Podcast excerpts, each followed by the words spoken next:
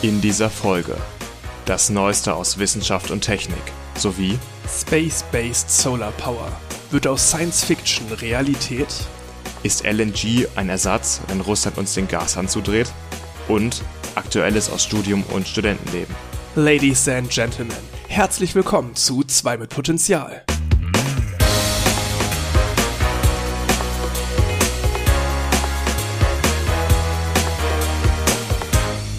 Folge 27. An meiner Seite ist Jan, und mein Name ist Max. Hallo. wenn ihr einen Blick in die Shownotes werft, haben wir da Kapitelmarken zu den Themen, die wir heute wieder behandeln. Also wenn ihr Lust habt, springt da einfach mal rein. Ich habe das Gefühl, wir nehmen hier noch keine 40 Sekunden auf und meine Stimme ist schon dermaßen im Eimer. Ich habe ein Déjà-vu. Ich auch. Ja. Gefühlt haben wir das vor einem Jahr schon mal gesagt. Es ist das einjährige Jubiläum, die Jubiläumsfolge sozusagen. Ja, ist es. Und haben wir was Besonderes vorbereitet? Nein, es wird eine ganz normale Folge mit coolen Themen wie immer. Aber ich meine, eine ganz normale Folge ist schon mehr als die letzte. Das stimmt. Ja. Letztes Mal war ein bisschen stressig. Wir waren in Prag, können wir gleich auch noch ein bisschen von erzählen. Ja, jetzt sind wir frisch erholt aus dem Urlaub. Ja. Super, Außer super du, erholt. du bist nicht so erholt. Ja. Interessanterweise bin ich ja diesmal tatsächlich ein bisschen erkältet, während es in der ersten Folge, wo ich auch die größten stimmlichen Probleme hatte, ich habe immer stimmliche Probleme, so ist es nicht, ne? Aber in der ersten Folge noch mal mehr. Da war ich aber nicht erkältet, also schon schon was anderes, nicht nicht ganz Déjà-vu. ja, ein bisschen angegriffen, aber gut. Ich denk mal, ich hoffe mal, dass du das durchhältst jetzt mal die anderthalb, zwei Stunden. Ich hoffe auch, ich, ich gerade das Ende könnte vielleicht kritisch werden, aber noch kann ich halbwegs reden. Das freut mich. Ho hoffen wir, dass das so bleibt. Ihr seid auf jeden Fall vorgewarnt. Ich trinke immer nebenbei ein bisschen was. Hier steht Wenn so ein ihr- Liter Wasser. Wenn ihr so Gläser klirren hört ab und zu, ja. Das ist genug zum Nachschenken da. Ja, sehr gut. Ähm, ja, Urlaub in Prag, ne? Also, äh, was ich daraus mitnehme, ich will selbst irgendwann mal einen Whirlpool haben. das ist die Essenz daraus. Zur Aufklärung, ne, wir hatten ein richtig cooles Airbnb da, waren mit einer Gruppe von einigen Leuten da, so dass wir uns die Kosten ganz gut teilen konnten. Ja. Und dadurch ist das Airbnb luxuriöser geworden, als man es jetzt machen würde, wenn man alleine oder mit paar Leuten wäre. Ähm, so ging das zu finanzieren und hatte zwei Pools, einen Whirlpool, der stark beheizt war. Ja.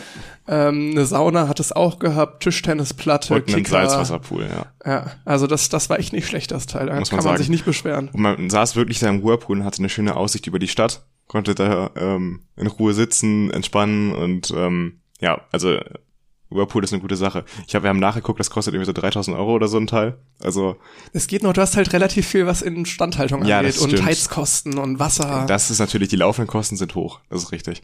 Aber ich glaube, irgendwann im Leben hole ich mir schon mal so ein Teil. Also wenn ich die Möglichkeit dazu mal bekommen den sollte Platz. und den Platz ins habe. Wohnzimmer. Ja. Kein, gar, gar kein Problem. Mhm.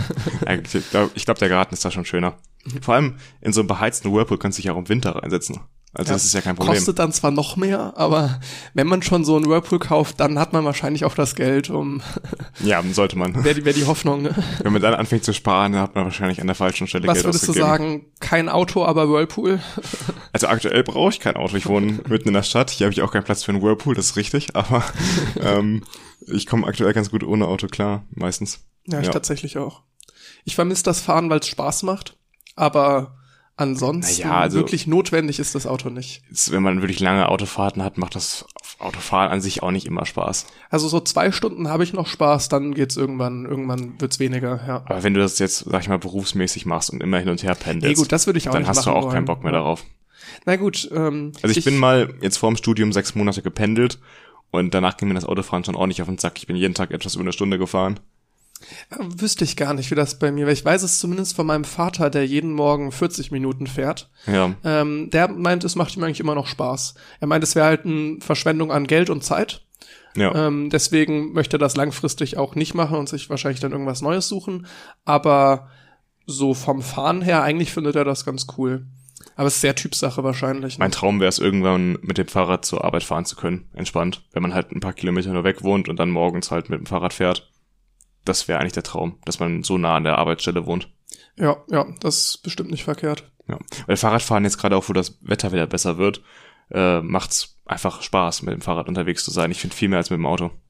Ja, also. Ich weiß, du, also bist, nein. nicht, du bist nicht so der begeisterte Fahrradfahrer. Nee, ich, ja. also, ja, Fahrradfahren, ich, ich finde, ich finde, äh, Ist jetzt nicht, dass mir der, dass, dass die sportliche Aktivität nicht gefällt oder dass ich grundsätzlich was gegen Sport hätte. Aber Fahrradfahren im Speziellen ist jetzt was, was mir nicht sonderlich viel Spaß macht. Es ist zwar sehr zweckmäßig häufig. Aber setzt du dich lieber jetzt in den Bus, in den vollgefüllten, bei warmem Wetter, als mit dem Fahrrad zu fahren? Also ist der, ist, ist, der ist ja nicht immer voll, ne? Ja, aber selbst wenn da 20 Leute sitzen und es ist warm und jetzt aktuell musst du dann eine Maske tragen, die wirst du ja noch weiter tragen müssen. Da setze ich mich halt lieber aufs Fahrrad. Kommt, kommt ganz drauf an. Also stellenweise schon. Stellenweise setze ich mich schon lieber in den Bus, ja. Ich ich fahre auch ja. häufiger Fahrrad, ähm, dann, wenn es von der Busverbindung her wirklich keinen Sinn ergibt, hm. jetzt den Bus zu nehmen, wenn ich da wirklich, es, es gibt jetzt eine Strecke, die ich häufiger fahre, da brauche ich mit dem Fahrrad bisschen mehr als zehn Minuten, mit dem Bus würde ich knapp 40 Minuten brauchen. Na gut, dann ist es klar. Das lohnt sich, lohnt sich einfach nicht, ne? Ähm, Nee, aber ansonsten, ja, also gerade Fahrradfahren, ich, ich könnte mir, was ich früher recht viel gemacht habe, weil früher mochte ich auch Fahrradfahren schon nicht gerne, war so ein kleiner äh, Roller, wie ihn so Fünfklässler haben. Da war ich dann halt auch noch Fünfklässler. Ja. Ähm, aber das war super, das hat mir auch mehr Spaß gemacht. Aber wenn ich halt das, wenn ich das jetzt aus. anfange, dann ist das ja. komplett bescheuert. Aber es gibt ja dafür Elektroroller, ne? Die sehen dann nicht ganz so bescheuert aus. Nur ein Die bisschen. sehen auch bescheuert aus, aber was den Bescheuertheitsgrad angeht, da bin ich auch relativ schmerzfrei, würde ich sagen. So ich fahre auch immer Fahrrad mit so einem Helm, wo so ein neongelber Überzug drüber ist. Ja. Jetzt zum einen sieht man einen einfach besser und ich finde auch Helm einfach sinnvoll beim Fahrradfahren. Stimmt, Kann mir ja. niemand was erzählen. Auch wenn es halt bescheuert aussieht, aber im Zweifel habe ich ja lieber was auf dem Kopf, vor allem hier in Aachen, wo Fahrradfahren teilweise wirklich ein Abenteuer ist, ne? Mhm. Auf den Straßen hier. Jetzt, um nochmal zurück zu Prag zu kommen. Nein, ich wollte eigentlich die ganze Zeit auf ein anderes Thema. Ich habe nur gewartet, bis du ausgeredet hast. Ich, ich, wollte dich noch fragen, wie du die Stadt fandest. Ja, wir können da nicht über Prag-Urlaub reden und dann klingt es so, wie als hätten wir am Ende 24-7 im Whirlpool gesessen. Okay, reden wir erstmal über Prag. In Ordnung. Äh, ja, die Stadt, ähm, wir haben wirklich nur die Basic-Sehenswürdigkeiten ähm, gesehen. Wir waren ja auch nicht lange da. Ich glaube, 72 Stunden vor Ort etwa. Wir haben uns bei, bei ein, der Ankunft. Ein Tag war dann in Prag, ne? Ja, wir haben uns bei der Ankunft so ein 72-Stunden-Ticket gekauft und mit dem konnten wir auch wieder zurück zum Hauptbahnhof fahren, als wir zurückgefahren sind. Also wir sind da mit, dem, mit der Bahn hingefahren. Man muss dazu sagen, das hat quasi auf die Minute, Minute genau gepasst. Also. also wir waren ziemlich genau 72 Stunden in Prag. Ähm, die Bahnfahrt auch nochmal ein eigenes Thema. Wir sind hin über Nacht gefahren, also wirklich abends hier um 21 Uhr los in Aachen und sind dann irgendwann vormittags angekommen in Prag. Das war ein Ritt auch, ne? Also dann waren wir irgendwie um 5.30 Uhr in Berlin, haben uns da mal kurz äh, das Reichstagsgebäude angeschaut beim Sonnenaufgang, war echt schön, aber ich war hundemüde echt danach, ne? Ich bin am ersten Tag in Prag am Dienstag um neun Uhr oder so im Bett gewesen. Ich konnte gar nicht mehr. Also irgendwie hatte das was, aber ich bin mir nicht sicher, ob ich es mir nochmal antun nee, würde, nicht. so in der also, Form. Garantiert nicht. Die Rückfahrt war viel entspannter tagsüber. Meiner äh, Empfindung nach. Gut, das hatte ich sogar relativ ähnlich wahrgenommen. Was mich jetzt gerade auf der Hinfahrt gewundert hat, war, wie voll der ICE ist. Weil ich bin mit der Einstellung reingegangen, so, jo, wir fahren über Nacht. Dann war es Dienstag auf mit, nee, Montag auf Dienstag, so, ne? Hm. Ähm, in der Nacht montags auf Dienstag, wie viel wird da los sein? Da brauchen wir doch bestimmt keine Sitzplatzreservierung. Ich meine, wir hatten Sitzplätze, wir hatten im Endeffekt, das war jetzt kein Problem. Super voll, trotzdem. Es war, ja, ich weiß nicht, ob es super voll war. Auf dem Rückweg bin ich mit diesem neuartigen Sprinter von Berlin nach Köln gefahren, der keine Zwischenstopps macht auf dem Weg. Und wir hatten auch eine Sitzplatzreservierung eigentlich. Und wie die Deutsche Bahn so ist, fehlte dann einfach ein Waggon. Der ähm, hier Zugführer wusste auch nicht, wo der hin ist. Und dann wurden halt die Sitzplatzreservierungen neu umgemodelt und wir saßen alle plötzlich woanders. Einer von uns saß sogar auf dem Gang. Und ähm, ja, da wurde einfach äh, dadurch, dass ein Waggon gefehlt hat, alles durchgemodelt und durchgem also durchgemischt einmal. Und dieser Zug war sehr, sehr voll. Also da, wie gesagt, nicht nur einer saß auf dem Gang, da saßen viele auf dem Gang, weil einfach an Plätzen es gefehlt hat. Ja, und das ist dann ein voller Zug. Ja, bei uns war es ganz zu Anfang kurz voll auf der Rückfahrt, aber ansonsten ging es aber jetzt Die bei Hinfahrt der, war dagegen noch entspannt, fand ich. Naja, ich, ich, also ich bin ja ganz am Anfang äh, erst in durch paar andere Abteile gelaufen, weil ich wollte nicht direkt in dieses leise Abteil. Letztendlich haben wir die Sitzplätze in so einem leise Abteil gefunden, wo dann die Leute in erster Linie schlafen wollen. Ich glaube, das heißt Ruheabteil. Ruheabteil, ja, wie auch immer, ne? Ja. Ähm, aber ich dachte mir, das ist jetzt als Studentengruppe vielleicht nicht das Sinnvollste, wenn wir uns da reinsetzen im ersten Moment. Ich meine, wir sind damit gefahren von eins bis halb fünf oder 5 Uhr. Ja. Wir wollten eh alle schlafen da, ne? Aber deswegen bin ich halt erstmal anders abgebogen und da war kein Sitzplatz frei. Okay, also ich war krass. durch vier Abteile gelaufen, so circa, und die sind jetzt ja nicht klein, diese Abteile. Hm. Ähm, da war alles voll, bis wir dann, da haben wir uns überlegt, okay, dann drehen wir jetzt um und dann werden jetzt die Leute genervt, beziehungsweise wir waren dann halt einfach leise, ne? Das hat mittelmäßig gut geklappt. Ich bin doch immer wieder überrascht, dass es Leuten äh, zum Teil aus unserer Gruppe doch recht schwer fällt, mit leiser Stimme zu reden. Mhm. Äh, wo ich mir immer denke, auch, so, ja. ich möchte jetzt nichts sagen, so, das ist, so, das sollen die selber merken, aber wäre ich jetzt einer der anderen Passagiere, hätte es mich ein bisschen abgefuckt. ja, weil da haben wirklich alle geschlafen, ne? Ja. ja. Ich meine, das war auch um, die um Uhrzeit. die Uhrzeit, ja. ja. Aber gut, in dem Aspekt hast du schon recht, das ist voller als gedacht, weil eigentlich hätte ich auch damit gerechnet, dass da so gut wie niemand sitzt. Aber ja. dann würde die Deutsche Bahn wahrscheinlich diese Strecke auch nicht bedienen um die Uhrzeit, wenn da nicht Leute mitfahren würden. Mhm. Ja. Und Prag selber, so die Stadt, wir hatten einen wirklichen Städtetag, da waren wir echt so acht Stunden wirklich in der Stadt und sind wenn rumgelatscht. Mehr, ne? ja da haben wir diesen Wachtwechsel uns angeschaut vor der Burg ja. oder an der Burg. Um, um 12 Uhr immer ist der okay. große Wachwechsel und stündlich so ein kleiner. Mit den ganzen anderen Touris. Also ich habe mich echt gefühlt wie so ein richtiger Touri von der Stange. Die Karlsbrücke noch angeschaut und da ein paar Fotos gemacht, ein paar schöne, aber nichts Besonderes. Dadurch, dass wir halt nur einen Tag hatten, haben wir die Hauptsehenswürdigkeiten abgegrast und jetzt weniger irgendwelche kleineren, geheimeren Sachen uns angeguckt, ne, sondern wirklich das, Obwohl das wir was ganz Cooles gefunden haben ach, ich weiß gar nicht, wie der Marktplatz noch heißt jetzt, äh, mitten in Prag. Jedenfalls eigentlich auch so ein Touri-Platz, wo sehr viele Cafés und so für die Touris eigentlich äh, da sind, wo auch keine Einheimischen normalerweise hingehen. Und da haben wir etwas gefunden, das heißt äh, Scout Institute oder Institut Scout, äh, ich weiß nicht, wie man das auf Tschechisch sagt. Jedenfalls ist das eine Organisation, eine internationale Studentenorganisation. Und die haben da so ein Café aufgebaut, also auch von Studenten betrieben.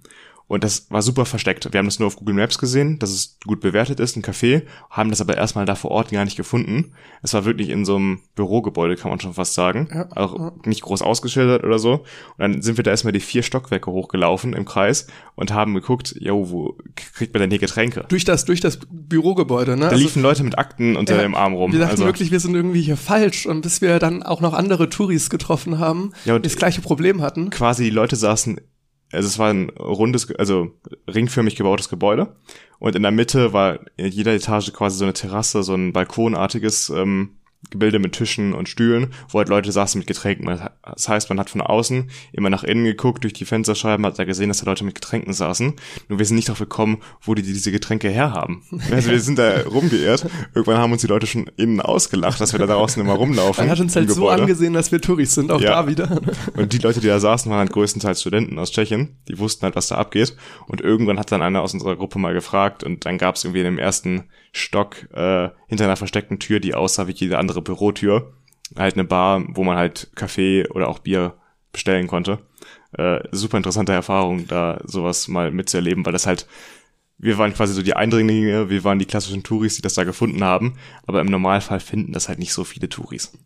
Wir hatten ja danach noch extra ein Foto von der Eingangstür gemacht. Wir können das hier mal als Podcast-Bild machen. Das okay. heißt, wenn ihr nicht über Spotify hört, sondern irgendeinen Podcast-Player und jetzt aufs Handy drauf guckt, dann seht ihr die Eingangstür, die auch schon so ein bisschen erahnen lässt, wie das Ganze so lief, also wie versteckt das war. Und Aber ich finde, so, auf diesem Bild, was ich da gemacht habe, kommt das nicht so rüber. Das sieht erstmal ranzig aus. Das ne? wirklich drumherum halt wirklich ein belebter Platz ist, mit ganz vielen Stühlen, die draußen stehen, mit Cafés und das, Super das zentral auch. Ne? halt in einem mega Kontrast steht dazu. Ja.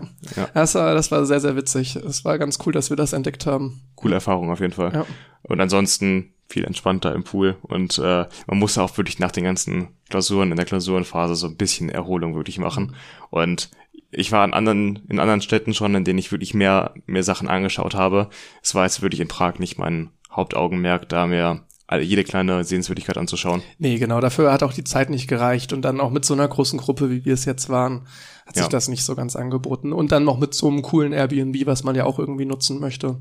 Ja, genau. Mhm. Äh, worauf ich eben noch eingehen wollte, als wir jetzt nochmal zurückgekommen sind zu dem Prag-Thema, äh, hier Bus- und Bahntickets. Die sind ja jetzt in den nächsten drei Monaten anscheinend für neun Euro pro Monat kann man die erhalten? Hast du es mitbekommen? Tatsächlich nicht, nee. Es gibt ja jetzt von der Bundesregierung so ein Entlastungsprogramm, wo halt äh, vor allem für, ich glaube, irgendwelche Steuern sollen gesenkt werden auf Benzin und Diesel, dass es günstiger wird. Und es soll halt auch für den ÖPNV Tickets geben, die nur neun Euro kosten für die nächsten drei Monate. Und jetzt haben wir natürlich unsere Beiträge schon bezahlt für unser Studententicket, was, glaube ich, 40 Euro pro Semester, äh, 40 Euro pro Monat kostet etwa. Mm, ja, Wir zahlen so 300 ne? Euro pro Semester an Beitrag. Und 200 irgendwas ist für den für das Fahrticket, ne? Ja, ich glaube so im Monat halt dann die 50 Euro, davon sind 40 Euro würde ich für das Fahrticket. Was ja eigentlich jetzt, wenn es es halt viel günstiger gibt, viel zu teuer ist. Ja, das stimmt. Ja. Müsste man eigentlich irgendwie, ich weiß nicht, ob die, wie häufig die da die Verhandlungen machen und wie das so aussieht. Aber Und man könnte das eigentlich den Leuten zurückerstatten. Ich meine, das wären dann ähm, für die drei Monate jeweils eine Ersparnis von 31 Euro. Also 93 Euro könnte man uns eigentlich schon zurückerstatten, finde ich. aber bezweifle ich, dass das vertragsmäßig so funktionieren wird. Wahrscheinlich nicht, aber wäre schön. Aber auch ein ganz anderer Gedanke. Wenn man das jetzt schon macht, warum sagt man nicht einfach für drei Monate umsonst den ÖPNV? Das ist doch Ja, bürokratisch. also, also- viel, viel mehr kostet das ganze Programm dann auch nicht dafür und es ist doch bürokratisch viel einfacher. Ich finde schön, dass sie so eine Regelung machen und nicht nur irgendwelche Vergünstigungen für Benzin und Diesel. Ja. Insofern dieser Schritt ÖPNV billiger zu machen, ist auf jeden Fall der richtige im Vergleich zu dem, was sie, was sonst so im Raum steht. Irgendwelche Aber Tankrabatte oder sowas. ganz, ganz, ganz, ganz schlimm. Brauchen, brauchen wir gar nicht von Anfang, da kriege ich echt wieder. also, naja, ähm, insofern schon irgendwie die richtige Idee. Ja, es ist dann, ich, ich, ja, ich würde auch sagen, man hätte es auch einfach gratis machen können, stimmt schon. Es wäre halt bürokratisch viel einfacher. Mhm. Und die, ob du jetzt, ähm, sag ich mal, für ein Monatsticket, also der Staat jetzt 50 Euro übernimmt oder 59 und diese letzten 9 Euro auch noch, das ist dann auch nicht mehr wirklich wichtig. Letztendlich überwiegt bei mir aber die Freude, dass sie so einen Schritt überhaupt gehen, um ehrlich zu sein. Also, Ja. ja, es, es wäre besser gratis, das stimmt schon. Gerade wenn es kaum noch einen Unterschied macht. Aber ich bin froh, dass es eben nicht nur so ein, so ein komischer Kram wird mit irgendwie Tankrabatt und Dieselvergünstigung und was weiß ich. Ähm, beziehst du eigentlich BAföG? Nee. Nee, ja, nee, ich auch nicht. Das ist das ist die Sache. Sonst könnten wir im Sommer auch diesen Heizkostenzuschlag bekommen von 200 Euro, 250 Euro. Der ist ja auch für ähm, Studenten, die BAföG beziehen und andere Hilfeempfänger da. Und da gibt es, glaube ich, nochmal ein Programm, wo Leute steuerlich entlastet werden sollen. Also da wurde schon einiges jetzt getan in diesem Paket, um halt die Leute zu entlasten, weil es wird ja in Zukunft nur noch teurer werden. Und darauf komme ich auch gleich nochmal in meinem Thema für die heutige Podcast-Folge, dass äh, wir durch den möglichen Gaslieferstopp von Russland echt Probleme bekommen könnten in Deutschland mit unserer Gasversorgung. Und das würde den Preis natürlich noch extrem nach oben treiben. Wo wir gerade bei so einem leicht politischen Thema waren. Ich habe gehört, du hast äh, was vor bezüglich Wahlhelfer. Genau, ich habe gestern ähm, eine E-Mail geschrieben an die Stadt Aachen hier, dass ich äh, mich als Wahlhelfer melde für die Landtagswahl hier in NRW am 15. Mai und habe auch heute Morgen sofort eine Rückmeldung bekommen. Also es ging super schnell. Ähm, ich musste nur so einen Bogen ausfüllen, den da hinschicken und ich bin jetzt auf jeden Fall auf der Liste und werde jetzt dann in der Planung eingeteilt. Äh, ja, finde ich eigentlich eine interessante Sache, die ich mal machen wollte, um einfach zu gucken, wie läuft sowas ab.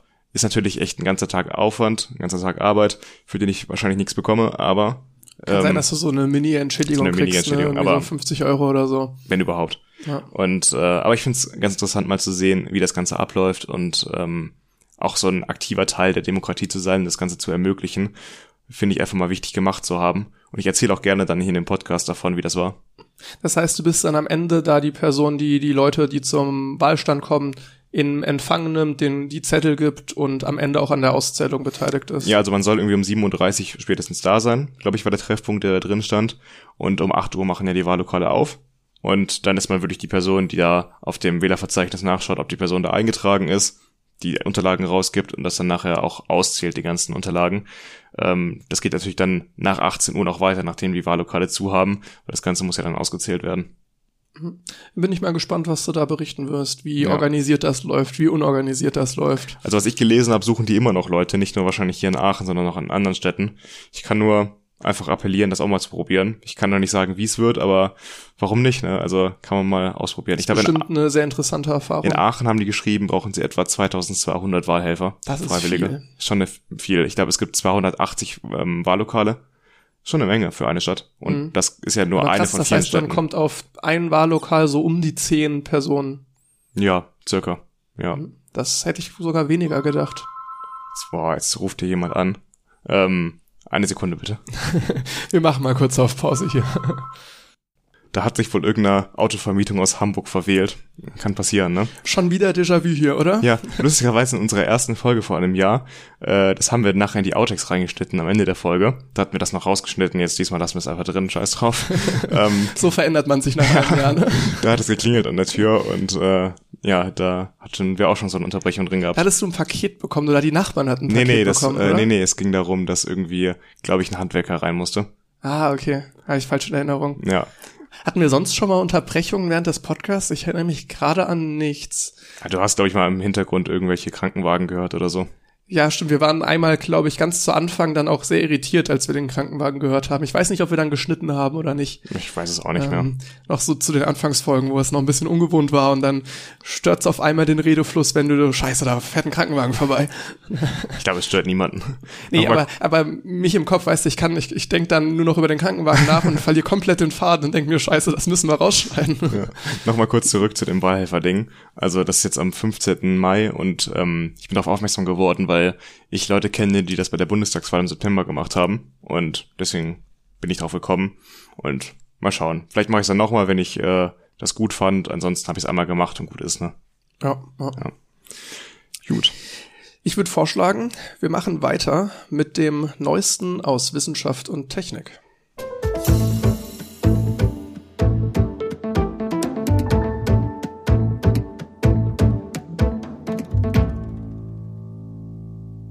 Zum Einstieg habe ich mal so ein locker flockiges Thema rausgesucht, nämlich dass Hacker die Wiener Kirchenglocken haben klingeln lassen. Das ist jetzt auch schon zwei Wochen her, aber ich dachte mir, weil wir jetzt länger schon kein Podcast mehr aufgenommen haben, bringe ich das doch nochmal mit rein. Das ist in der Nacht passiert auf den Mittwoch, äh, den 16.3. Und das waren die Glocken des Wiener Stephansdoms. Und die läuteten kurz nach zwei, also mitten in der Nacht für 24 Minuten und haben da halb Wien wach gemacht mich, mich überrascht es, dass das überhaupt geht. Also, dass die irgendwie übers Internet äh, ja, oder dazu, irgendwie online, dazu dann, dass, dass noch, man die hacken kann. Ist. Also es ist jetzt sehr modern, alles sehr digitalisiert, anscheinend auch die Kirchenglocken da.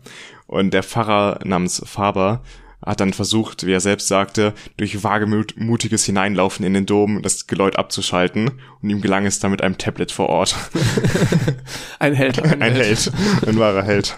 ähm, äh, jemand hat halt wohl die ähm, Glockenfernwartung genutzt, um das irgendwie sich da einzuschleusen. Es war wohl eine Firma in Innsbruck, die da normalerweise die Glocken wartet und die hatten wohl einen Fernzugang übers Internet und dadurch konnte jemand auf diese Glocken zugreifen und die um zwei Uhr nachts anschalten.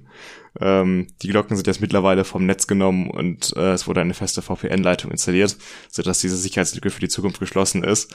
Es ist ein witziger, ein witziges Beispiel, aber es ist natürlich ein ernster Hintergrund wenn du ähm, Glocken ansteuern kannst, das ist jetzt eine einfache Sicherheitslücke gewesen, aber viel gefährlicher sind natürlich noch andere Themen, ähm, hier irgendwelche Infrastruktur, Versorgungssysteme. Die Glocken waren jetzt maximal nervig halt, ne? Ich meine, es ist ja auch so ein grundsätzliches Ding, wenn ich in irgendwelchen Projekten, irgendwelchen Elektronik-Bastelprojekten bei mir im Zimmer gerne möchte, dass ich die von einer App aus irgendwie steuern kann oder von meinem Handy aus einfach steuern kann ohne dass ich dafür äh, im gleichen WLAN bin oder ja. in Reichweite. Zum Beispiel, ich möchte, warum auch immer, das Licht an und ausmachen können, wenn ich gerade irgendwie im Bus sitze und halt nicht im Zimmer bin. Dann mache ich, je nachdem, wie ich das dann technisch umsetze, lege ich einen Zugang, der natürlich dann auch missbraucht werden kann, dass das andere von außerhalb können, die dann irgendwie diesen Zugang knacken.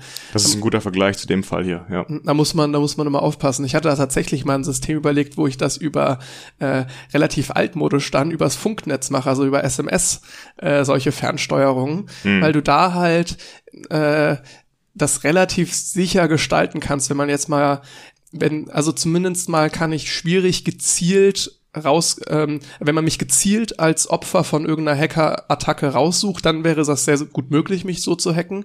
Aber es ist nicht so, dass man einfach nach irgendwelchen offenen Ports suchen kann und mich dann findet. Da das gibt es ja auch Software für, wo man so offene Ports mit suchen kann, gezielt. Ja. ja. Und dem, sowas würde ich halt nicht wollen. Dementsprechend ist es schon eine Gefahr, wenn man sowas, ja. weil du hast so viele Kameras zum Beispiel in deiner Wohnung, wenn du mal durchzählst, ja, Laptop, äh, vielleicht noch am PC eine Webcam oder sowas oder auch Audioaufnahmegeräte. Es ist einfach eine echte Gefahrenquelle, muss man sich bewusst sein. Deckst du so Webcams eigentlich zu, wenn du sie nicht nutzt? Ich hatte vor der Corona-Pandemie über meinem Laptop, über der Kamera einfach so einen Klebestreifen, weil ich die eh nie gebraucht habe, die Webcam. Dann mit Corona und den ganzen Zoom-Meetings habe ich sie gebraucht und deswegen habe ich dann diesen, diesen Klebestreifen abgemacht und auch abgelassen. Äh, es gibt ja diese kleinen Shutter, die man noch davor ziehen kann. Sowas wäre vielleicht eine gute Idee. Ich bin da auch am ähm, überlegen, jetzt bei meinem Laptop mache ich mir also sollte man sich ähnlich viel Sorgen machen, aber mache ich mir weniger Sorgen, weil den klappe ich auch häufiger zu und so weiter. Hm. Aber ich habe halt dann noch so eine Webcam, die ich jetzt hauptsächlich verwende für irgendwelche Zoom-Meetings, was weiß ich, äh, die halt wirklich relativ prominent da im Zimmer steht und hm. die auch leider nicht irgendwas schon verbaut hat, wie man die zumachen kann. Da wollte ich eigentlich jetzt mal irgendwas machen. Also es ist nicht so, dass ich da jetzt groß para, also Also ein bisschen schon. Ein bisschen schon, ja. Ja. Es ist so, es fühlt sich halt einfach falsch an, wenn du da jetzt irgendwie gerade durchs Zimmer rennst, dich umziehst oder was weiß ich und du siehst da halt so eine Webcam aufgebaut. Also selbst wenn die jetzt Das erinnert mich auch immer nicht wieder an ist, ist einfach komisch. an die Biografie von Edward Snowden, die wir auch letztens hier im Podcast schon erwähnt haben, wo er erzählt, wie er halt Leuten beim irgendwas machen zuschaut. Also wirklich, wie sie einfach am PC sitzen, weil er das damals mit der Software von der NSA tun konnte. Und ein gruseliger Gedanke. Also wirklich, ja. Kommen wir, kommen wir zum nächsten Thema. Und zwar geht es ähnlich gruselig weiter. Oh. Ähm, am 24. März kam ein Paper in der Fachzeitschrift Environment International raus.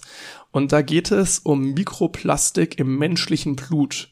Die Forschergruppe hat da bei 22 Freiwilligen, hat den Blut abgenommen und bei 17 von denen konnte nachweisbar Mikroplastik im Blut festgestellt werden. 22 klingt erstmal nach einer sehr kleinen Stichprobe. Ja, allerdings 17 Nachweise von 22 ist dann wieder. Wenn es da jetzt, keine anderen Zusammenhänge gibt zwischen diesen 17 Personen, dann ja, es ist, wenn die jetzt wirklich zufällig ausgewählt sind aus der Breite der Gesellschaft. ich hab, ich konnte mir das Paper leider nicht angucken, äh, aber ich gehe mal davon aus, es wäre schon grob fahrlässig, da jetzt keine Ja, möglichst reprä repräsentative Stichprobe zu nehmen. Aber dann klingt 17 schon verdammt viel. Ja, nochmal noch mal kurz fürs Verständnis, was ist Mikroplastik? Ich meine, der Name sagt es ja eigentlich, es sind kleine Kunststoffteilchen, per Definition kleiner als 5 Millimeter Durchmesser. Das, was sie da jetzt gefunden haben im Blut, das war von der Größe her zwischen 0,514 bis 0,0007 Millimeter, also 700 Nanometer. Ähm, ja, das ist die Größe, also keine 5 Milli- Millimeter großen Teile. Ähm, Beruhigend. ja, Ich glaube, der hätte es auch schon Herzinfarkt gehabt. der Großteil, den sie gefunden haben, ist PET. Das sagt den meisten was durch die PET-Flaschen. Ja. Ähm, was auch noch gefunden wurde, war Polyethylen. Das wird häufig verwendet für Müllsäcke. Okay. Insofern, ja, auch, auch irgendwo, ich weiß nicht, ob naheliegend, das ist natürlich interessant, dass sowas ins Blut gelangt, weil der Körper ja jetzt, äh, Dinge, die wir essen, landen ja nicht direkt im Blut. Das ist ja nicht so, dass da jetzt eine Soße im Körper irgendwie ist. Aber wenn es jetzt klein genug ist und dann durch die Magenschleimhaut, Magenwand da durchdiffundiert, wenn es dazu die Möglichkeit hat, wodurch soll der Körper das unterscheiden? Durch andere Nährstoffe oder so, die vielleicht ähnliche Größen haben. Weil bei den ganz kleinen Mikroplastikteilchen sind wir auf größten Skalen von sehr, sehr kleinen Molekülen auch teilweise schon. Und man unterschätzt auch echt, wie viel es von diesem Mikroplastik einfach gibt. Ich hatte mal vor längerer Zeit einen Workshop vom Bundesministerium für Bildung und Forschung gemacht, habe ich bestimmt auch schon mal im Podcast erwähnt. Und da haben wir unter anderem vor Helgoland eine Probe vom Meeresboden genommen, aus 50 Meter Tiefe, also 50 Meter unter Meeresspiegel. Und zwar ein Kilogramm von dem, von dem Boden da, von dem Meeresboden. Und haben das auf Mikroplastik hin untersucht. Das ging dann erstmal los mit relativ groben Methoden, um da irgendwie den Sand rauszukriegen und so weiter. Hat dann darin geendet, dass man in so einer Petrischale Teilchen hatte, wo man sagen könnte, die sind unter Umständen Plastik. Und ganz zum Schluss haben wir dann so Spektralanalysen gemacht, äh, ob es wirklich Plastik ist und auch welches Plastik es war. Und schon erschreckend, wenn man sich überlegt, Helgoland liegt ja auch relativ weit draußen. Das ist jetzt ja wirklich nicht in Küstennähe zum Ja. Festland. Ähm, ist, glaube ich, die am weitest draußen liegende äh, äh, Insel Insel, in Deutschland, ja. In Deutschland, ja. Ja. Und da 50 Meter tief ist jetzt auch nicht, auch nicht, klar geht auch tiefer, ne? Aber Und vor allem auf Helgoland fahren auch gar keine Autos, oder? Nee, auf Helgoland. Das heißt, es gibt auch gar nicht diesen Gummiabrieb von den Reifen, der ja auch in der Stadt ein großer Anteil ist von irgendwelchen Gummi, der äh, irgendwie rumliegt. in Und den wir sind Straßen. auch mit dem Schiff gut rausgefahren. Also es war jetzt Ja. noch nicht mal, ich glaube, Helgoland war noch nicht mal in Sichtweite. Also es war, es war wirklich eine Tagestour, wo wir auch andere Sachen gemacht haben, aber unter anderem halt auch das. Und das Ergebnis war da wirklich, ich weiß leider keine genaue Zahl mehr, aber wenn du jetzt äh, die Petrischale war schon es war jetzt nicht so, dass die komplett bedeckt war, oder, aber wenn du jetzt die ganzen Teilchen auf deine Hand tust, dann war da schon einiges. Also es waren, Mhm. ich würde mal schätzen, so 20 Plastikteile in einem Kilogramm Meeresboden sonst wo genommen, 50 Meter tief. Also das fand ich schon tatsächlich sehr erschreckend. Gab es nicht vor ein paar Jahren nochmal die Studie, dass wir, ich glaube in Mitteleuropa im Durchschnitt etwa eine Plastikkreditkarte pro Woche essen? Im Vergleich. Also, dass es etwa die Menge ist an Plastik, Das die wir in der Woche zumindest sehr gut vorstellen. zu uns ja. nehmen, ja. Ich glaube, die kam irgendwie 2018, 19 raus oder sowas. da hat es mir auch so ein bisschen die Augen geöffnet, wie viel das eigentlich ist, was wir da an Mikroplastik zu uns nehmen und dass ein Teil davon auch ins Blut gelangt, ist nur selbstverständlich, würde ich sagen. Das ist ja auch in so ähm, Kosmetikprodukten und so auch erstmal gar nicht denkst, dass da jetzt, Aber jetzt auch jede, drin wie ist. viele Nahrungsmittel in Plastik eingepackt sind. Auch das hat ja, das ist ja selbstverständlich, dass davon irgendwelcher Abrieb entsteht und dass, dass man das irgendwie zu sich nimmt. Auch, ich glaube, Kleidung, die aus Polyester äh, gemacht ist, die hat ja auch immer wieder Abrieb. Zum Beispiel, wenn du die in die Waschmaschine steckst, dann entsteht da ja auch ganz viele Fasern, die da sich ablösen und so auch ins Wasser gelangen. Ich glaube, so die größten Verursacher von Mikroplastik waren wirklich Reifenabrieb und ähm, Mikrofasern von Kleidungsstücken. Das sind wirklich die Hauptverursacher davon. Und ähm, wie man das auch in Zukunft angehen kann, weiß ich gar nicht. Also jetzt hier in Europa tragen wir zum Beispiel schon viel mehr Baumwolle als Polyester, aber in anderen Teilen der Welt ist das Verhältnis umgekehrt. Da tragen Menschen viel mehr künstliche Kleidung als ähm, unbedingt Baumwolle. Und daher äh, ist da einfach auch diese Belastung durch Mikroplastik aus diesen Fasern einfach viel höher. Was trotzdem ganz schön ist, ist, dass schon mittlerweile ein Bewusstsein dafür existiert, würde ich Aber sagen. ein Bewusstsein hilft dir nicht, es macht dir gerade Nee, aktuell höchstens nee. Angst. Ne? Ja. Also würde ich Aber ich, ich meine, es ist der, ja es ist der erste, erste Schritt, dass, dass wir eine große Plastikproblematik haben, sowohl Mikroplastik Ja. als auch Müll, das Plastik, was sonst im Meer landet, generell. Ich meine, das, das Bewusstsein ist da. Jetzt muss man schauen, dass man da was draus macht. Und das ist gar nicht so leicht. Ähm, hast du, hast du ein, ein schöneres Thema für uns als nächstes? Ich habe vielleicht ein Thema, wie man sich dafür in Zukunft schützen kann. Oh, da bin, da bin ich gespannt. Das ist ein auch wieder sehr witziges Thema, finde ich.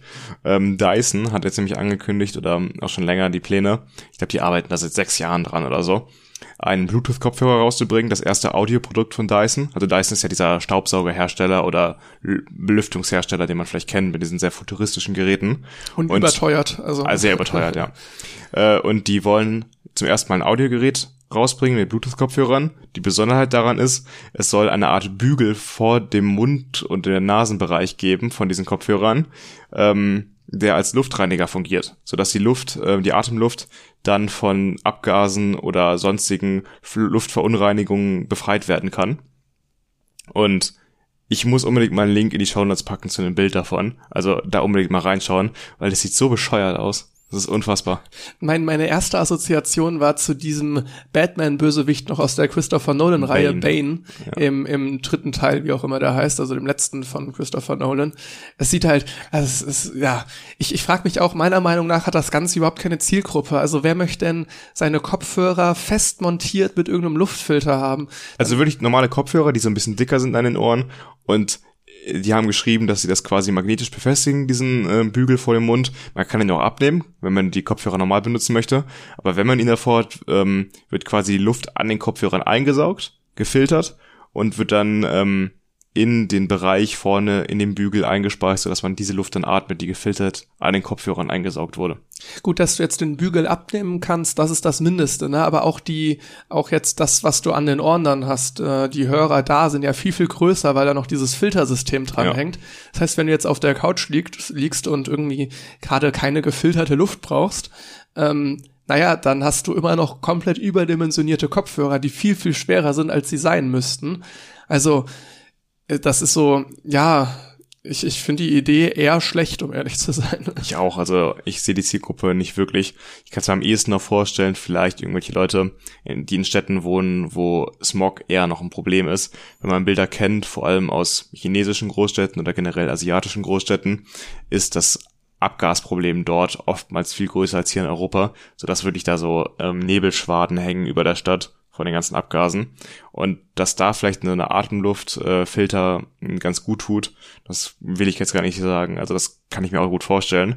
Ob dann sich der Durchschnittsbürger dort einen Dyson-Kopfhörer mit äh, irgendwelchen Filteranlagen leisten kann, wage ich mal zu bezweifeln. Ich sag mal, wenn du damit in eine Bank reingehst, reißen sie dich auch runter. Ne? Vielleicht, ja.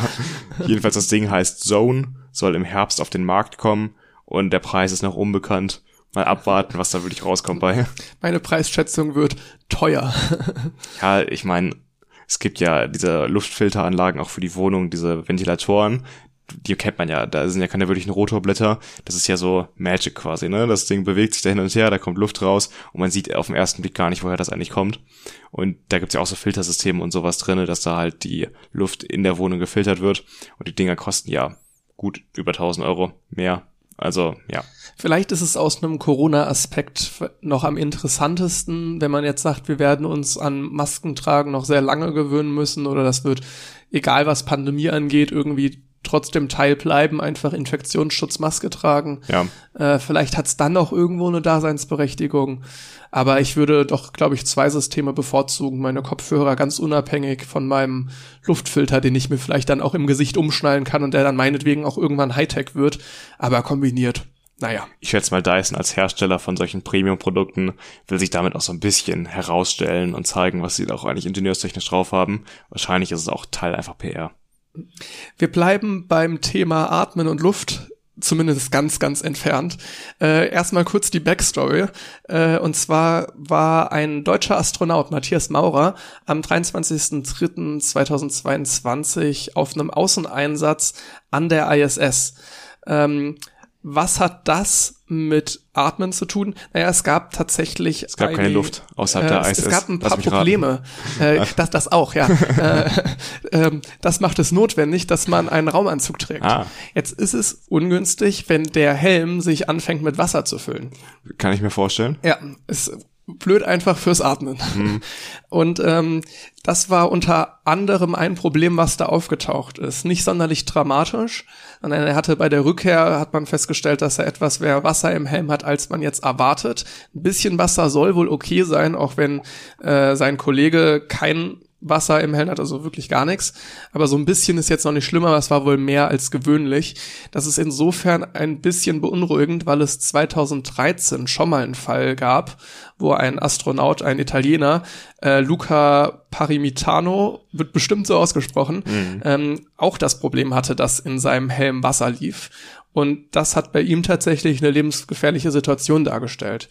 Ich habe dazu noch versucht, ein bisschen weiter zu recherchieren, mir aber erstmal keine weiteren Notizen gemacht, weil das klang alles sehr spannend, auch mit dem Umgang von Mission Control dahin, dass ich das vielleicht mal als Hauptthema in der Zukunft behandeln möchte, was da so passiert ist. Ich meine, ähm, so Anzüge sind ja wirklich hochkomplex. Es gibt ja viele ähm, Mechanismen da drinnen verbaut, die wirklich den Astronauten am Leben halten müssen. Das ist ja nicht nur wirklich die Atmung, um die sich da gekümmert werden muss, zum, zum Beispiel ja auch die Heizung. Also im Weltall ist es verdammt kalt. Und du hast sogar ja auch eine Wasserversorgung, also dass sie ja. trinken können, weil du kannst ja, ja, nicht mal eben rein was trinken gehen. Der Punkt ist, dass auch die Astronauten gewärmt werden müssen, wenn es halt von, wenn die von der Sonne abgewandt sind. Äh, dass es ja auch, oder gekühlt werden müssen, wenn sie in der Sonne sind, weil einfach die Temperaturdifferenzen für Menschen nicht aushaltbar wären. Es gab noch ein paar weitere Probleme. Ganz am Anfang war es ein Problem mit der Helmkamera. Die haben sie dann, deswegen hat sich das Ganze ein bisschen verzögert. Das haben sie dann provisorisch mit einem Draht gefixt. Er hat sich dann wohl auch noch paar Mal im, oder hat sich zumindest einmal in einem Halteseil verheddert. Hm. Das klingt irgendwie ein bisschen witzig. ähm, konnte dann aber mit der Hilfe von Mission Control unproblematisch alles gelöst werden. Ähm, was hat er da eigentlich gemacht? Und zwar zum einen sollte er ein Kühlsystem reparieren. Das äh, hatte, er musste dann in erster Linie Schläuche da austauschen. Er musste außen eine Kamera wechseln und er sollte eine Strom- beziehungsweise Datenverbindung zu Bartolomeo, das ist eine externe Forschungsplattform, herstellen. Interessanterweise wurde diese Forschungsplattform von Airbus in Bremen entwickelt. Hm. Ähm, ja, das, das war seine Aufgabe.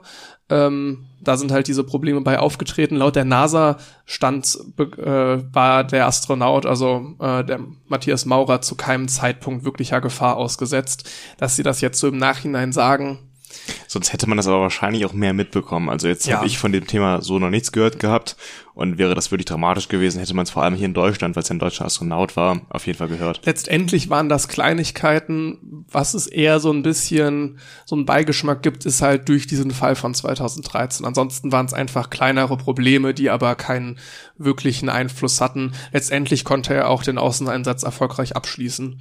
Ja, dann ist ja gut. Also dramatischer wäre es ja, wenn er abbrechen müsste. Und dann hätte man es auf jeden Fall in den Nachrichten auch gehört. Er ist jetzt der zwölfte Deutsche im All und der vierte auf der ISS, meine ich. Ähm, und jetzt Ende April geht's dann wieder zurück zur Erde mit hoffentlich keinen Problemen. Ja. Bleiben wir direkt im Weltall. Äh, SpaceX hat angekündigt, keine weiteren Raumkapseln zu bauen. Im April soll die vierte Raumkapsel von SpaceX starten mit dem Namen Freedom. Und ab dann will man sich darauf konzentrieren, ähm, die existierende Flotte zu warten und wieder zu verwenden. Das sagte zumindest die Firmenpräsidentin Gewinn Shotwell. Und das Ziel ist es halt, dahin zu kommen, dass man wie eine Airline quasi fun funktioniert und die Kapseln mit möglichst wenig Wartung immer wieder verwendet und äh, wie ein Flugzeug quasi so einen Linienbetrieb aufbaut zur ISS oder allgemein in den Welt, im Weltraum. Ich überlege gerade, ob das naja, wirklich der, also, dass man das macht, auf jeden Fall, das ist der logische nächste Schritt. Aber ob das jetzt unbedingt bedeuten muss, dass man nicht weiterentwickelt, kann man nicht beides machen? Wahrscheinlich wird man weiterentwickeln, aber der Bau ist, wird erstmal eingestellt von den Raumkapseln. Äh, die Ressourcen, die dafür zur Verfügung standen, werden auch, glaube ich, weiter vorbehalten, dass man in Zukunft auch noch weitere Raumkapseln bauen kann aber man legt das erstmal auf Eis und konzentriert sich jetzt erstmal auf die Wartung und auf die Wiederverwendung dieser vier Raumkapseln, die man bisher hat, die auch schon gut erprobt sind und einige Einsätze hinter sich haben. Und ähm, dann in Zukunft äh, wird man vielleicht nochmal neue Versionen bauen, aber erstmal ist es auf Eis gelegt. Ja, ähm, unter anderem soll nämlich kommende Woche schon der private Raumfahrtanbieter Axiom einen Astronauten und drei Geschäftsleute mit einer dieser Kapseln zur ISS bringen und auch noch weitere Aufträge sind bereits gebucht. Ähm, so zum Beispiel auch, wo wir, worüber wir letztens auch gesprochen haben, mit der Polaris-Mission. Ja. Also ähm, diese Kapseln sind gut gebucht und sind für SpaceX auch eine gute Einnahmequelle, weil die sich re relativ gut verkaufen, die Flüge damit. Ich glaube auch, ähm, ich weiß nicht genau, womit er jetzt zur ISS geflogen ist, aber Maurer ist auf jeden Fall auch mit einem SpaceX-Raumschiff zur ISS geflogen. Ist, glaube ich, wahrscheinlich, ne? Ich, ja. ich, ich, weiß ich hatte das damals genau. mitbekommen, genau. weil der Start ein paar Mal verschoben wurde. Und das war auch mit SpaceX. Ja. Ähm, dann mache ich mal direkt im Universum weiter, beziehungsweise auf der Erde, aber mit Universumsbezug. Ähm, und zwar hat vor kurzem ähm, ein Supercomputer und zwar im Leibniz, also der, der Name des Computers ist Super MUCNG. Ich weiß nicht, ob das für irgendwas das steht. Das wird für irgendwas stehen. Bestimmt. Ähm, der steht im Leibniz Rechenzentrum in Garching bei München und er hat vor kurzem eine der genauesten Simulationen des frühen Universums ähm, gemacht erstmal ganz kurz, ne, frühes Universum, welche Zeit meine ich damit genau, beziehungsweise welche Zeit hat er da jetzt genau untersucht? Wenn man das, das Universum, wie es entstanden ist, jetzt mal ganz, ganz schnell beschreiben wollen würde, würde ich das wie folgt machen. Also ganz am Anfang, so 0 bis 15 Minuten hat man Urknall, Entstehung von Materie und kosmische Inflation, also sich das Universum ausbreitet. Dann von 15 Minuten bis 380.000 Jahre, so der Zustand, den man als Teilchensuppe beschreibt. Da hat man, denke ich, auch dann ein ganz gutes Bild von. Ähm, und dann 380.000 Jahre bis 380 Millionen Jahre, das gilt als das dunkle Zeitalter. Und darauf folgt die Epoche der Reionisierung. Hm, so. Schwieriges Wort. Ja. Warum dunkle Epoche? Weil es damals noch keine Sterne gab. Es gab keine Sterne und das Universum war noch nicht durchsichtig, also für sichtbares Licht nicht durchlässig. Weil die Photonen so viel abgelenkt wurden und äh ja, jetzt bin ich, ich kein ähm, Physiker, aber jetzt so stelle ich mir das vor. Ich, ich genau, ich, ich ähm, ein, ein Grund dafür, ich bin jetzt auch in Chemie und Physik nicht bewandert genug, um da jetzt irgendwas groß sagen zu können. Ähm, der Grund, warum es dann äh, lichtdurchlässig wurde, äh, war, dass die ersten Galaxien entstanden, die ersten Sterne entstanden und die haben ähm, das Gas in reionisiertes Plasma verwandelt. Das heißt, die Elektronen wurden von den Wasserstoffatomkernen getrennt. So viel zu, zu den Details. Wir befinden uns dann ähm, äh, ab dem Zeitpunkt von 380 Millionen Jahren, um das mal ins Verhältnis zu setzen. Ähm, jetzt gerade sind ist das Universum etwa 13,8 Milliarden Jahre alt, so in circa. Und äh, also es ist schon wirklich lange her. Diese Simulation hat jetzt genau diesen Prozess der Re Reionisierung äh, versucht genauer zu betrachten, also genau um diese 380.000 Jahre. Äh, letztendlich haben sie da eine Zeitspanne, eine, ähm, einen Bereich vielmehr. Ne? Das ist ein ganz, ganz grober Fehler, wenn man da jetzt anfängt von, von einer Zeitspanne zu reden. Also sie haben einen Bereich von 300 Lichtjahren beobachten können, ähm, beziehungsweise simuli simuliert ähm, und das eben um die Zeit der Reionisierung, um naja, erstmal einfach diese Zeit besser zu verstehen und solche Fragen zu beantworten wie, ähm, was war der Einfluss von den Galaxien auf das umgebende Gas in der Zeit? Wie ver verhielt sich der kosmische Staub zu diesem Zeitpunkt und so weiter? Das ist alles noch in der Auswertung. Je nachdem, was sie da rausfinden, wird man bestimmt auch noch mal davon hören oder eben halt auch nicht. Aber naja, so detailliert hat man zumindest eine Simulation vorher noch nicht geschafft. Das ist ja auch ganz wichtig, ähm, solche Simulationen zu machen, um zu wissen, wonach man suchen möchte. Äh, jetzt kommen wir nämlich zum nächsten Thema. Das James Webb Teleskop hat das erste erfolgreiche Testbild angefertigt und damit man weiß, womit man mit dem, äh, also womit man wonach man suchen möchte mit dem James Webb Teleskop, was ja gerade darauf ausgelegt ist, in die Frühzeit des Universums zu schauen, sind solche Simulationen eben hilfreich, um zu erkennen, was damals passiert ist. Das erste ähm, Testbild hat jetzt ähm, die ersten Daten geliefert, wie gut die Bildqualität eigentlich ist vom James Webb Space Telescope und die überprüften optischen Parameter erfüllen oder übertreffen sogar die Erwartungen der NASA-Ingenieure. Also es hat eigentlich alles geklappt. Die Entfaltung ist jetzt ähm, getan, die Feinjustierung auch. Also das erste Bild eines Sterns, den Namen habe ich mir nicht aufgeschrieben, das war eine ewig lange Zahlenkombination, hat sehr, sehr gut funktioniert. Jetzt geht es darum, in den nächsten sechs Wochen das Teleskop und beziehungsweise die einzelnen Instrumente noch genauer zu justieren. Dann geht es nämlich neben der NIRCam auch um die Near Infrared Spectrograph, das Mid Infrared Instrument sowie den Near Infrared Imager und den Slitless Spectrograph, also einige Geräte, die dann noch genau justiert werden müssen.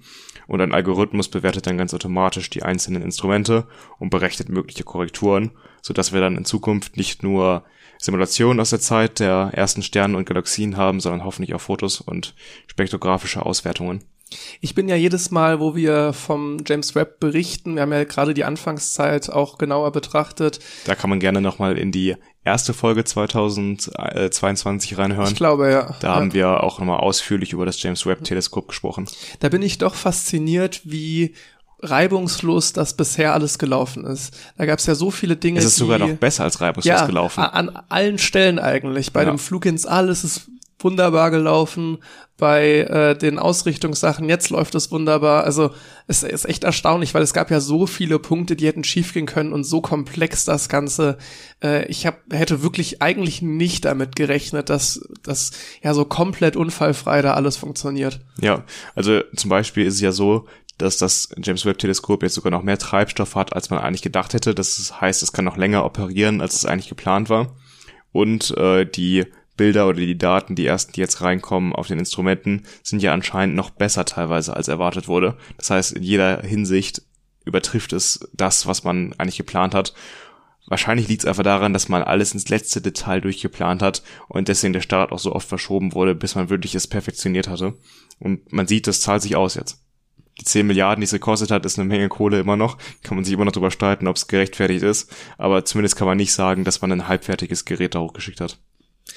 Dann hoffe ich mal, dass wir hiermit alles Wesentliche abgedeckt haben, was so passiert ist, was wir interessant finden.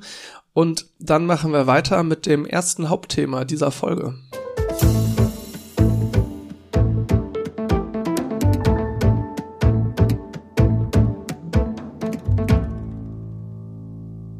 Dass wir uns in Zukunft Gedanken machen müssen um unsere Energieversorgung, sollte wohl allen klar sein, selbst ohne den aktuellen Konflikt zwischen Russland und der Ukraine. Man schätzt so, dass wir bis 2050 50 Prozent mehr Energie brauchen und das ist sehr, sehr konservativ geschätzt. Da ist natürlich eine Lösung die erneuerbaren Energien, wie zum Beispiel auch die Solarenergie. Das Problem ist nur, mit Solarenergie es scheint nicht immer die Sonne. Es ist eigentlich vor allem eine, nicht hier in Deutschland. Vor allem nicht hier in Deutschland. Es ist eigentlich eine dumme Formulierung, ne? Das hatte ich auch schon gedacht, als ich das hier so aufgeschrieben habe. Es scheint nicht immer die Sonne. Äh, es ist natürlich sehr umständlich, das anständig zu formulieren, aber die Sonne scheint schon immer. Ach so, ja, sie kommt nicht immer durch zu uns. ja, genau. Wir, wir wenden uns ab und zu der Sonne ab. Das ist, das ist die große Problematik von Solarenergie. Also du meinst einmal so am Tag drehen wir uns weg ja, von der ja, Sonne. Ja, ja. Das, das stimmt. Aber ja. die Sonne scheint immer. Ich, ich, Dagegen können wir auch, glaube ich, nichts machen in naher Zukunft. Das, das wird jetzt meine Standardantwort, wenn jemand sagen, schau mal, die Sonne scheint, die Sonne scheint immer. Damit bist du bestimmt der Erste, der sowas sagt. Richtiger Dad-Joke. Ja, ganz schlimm, ne? Ja. Hast du mir was zu erzählen? So, äh, was, was ist denn die Lösung dafür? Was ist die, die Lösung eines Drittklässlers dafür, dass wir uns nicht immer der, der Sonne zuwenden? Mehr Gas aus Katar importieren. Zu dem Thema kommen wir gleich. Okay, machen wir erstmal damit weiter. Also die Lösung eines Drittklässlers für wir sind nicht immer der Sonne zugewandt und können nicht immer Solarenergie nutzen ist, naja, machen wir das irgendwo, wo wir immer Sonne abbekommen. Das heißt im Weltall. Diese Idee ist gar nicht mal so Sie neu. klingt erstmal richtig bescheuert. Ja, es, es klingt Im wirklich richtig dumm, finde Ja. ich auch. Es ist wirklich Science Fiction erstmal, ne? So, Ja. es, es könnte man bestimmt zu einer guten Story irgendwie ausbauen, aber Realismus, naja. Tatsächlich, wir mal. tatsächlich ist diese Idee gar nicht mal so neu. Also schon 1977 forschte die NASA in die Richtung und es gab auch immer wieder Forschungsprojekte dahin. Insofern, es war ich auch ein bisschen überrascht, dass man jetzt schon 1977, da gab es einen ganz, ganz ne- coolen Werbespot von der NASA. Echt? Ähm, Die NASA macht Werbespots. ja, also ich weiß nicht, ob So es eine jetzt, Kampagne, Äh, oder? ja, irgendwie so ein Kampagnenvideo, wie auch immer. Ne? Klang wie ein Werbespot für mich, aber was es tatsächlich war, Ja. keine Ahnung. Wo sie halt auch so sagen, ja, super viel Energie, bla bla bla. Ähm, das 1977, das ist halt echt wirklich früh, ne? Wann wurden Solarzellen erfunden? Kann ich dir gar nicht sagen gerade. Ja, Weiß ich auch nicht. Ne? Erzählt mal weiter und ich guck mal in der Zeit nach. Ich fange dann schon mal ein bisschen mit der technischen Umsetzung an, weil das, was sie sich da überlegt haben, äh, wie man jetzt, dieser Begriff ist dann so, äh, Space-Based Solar Power.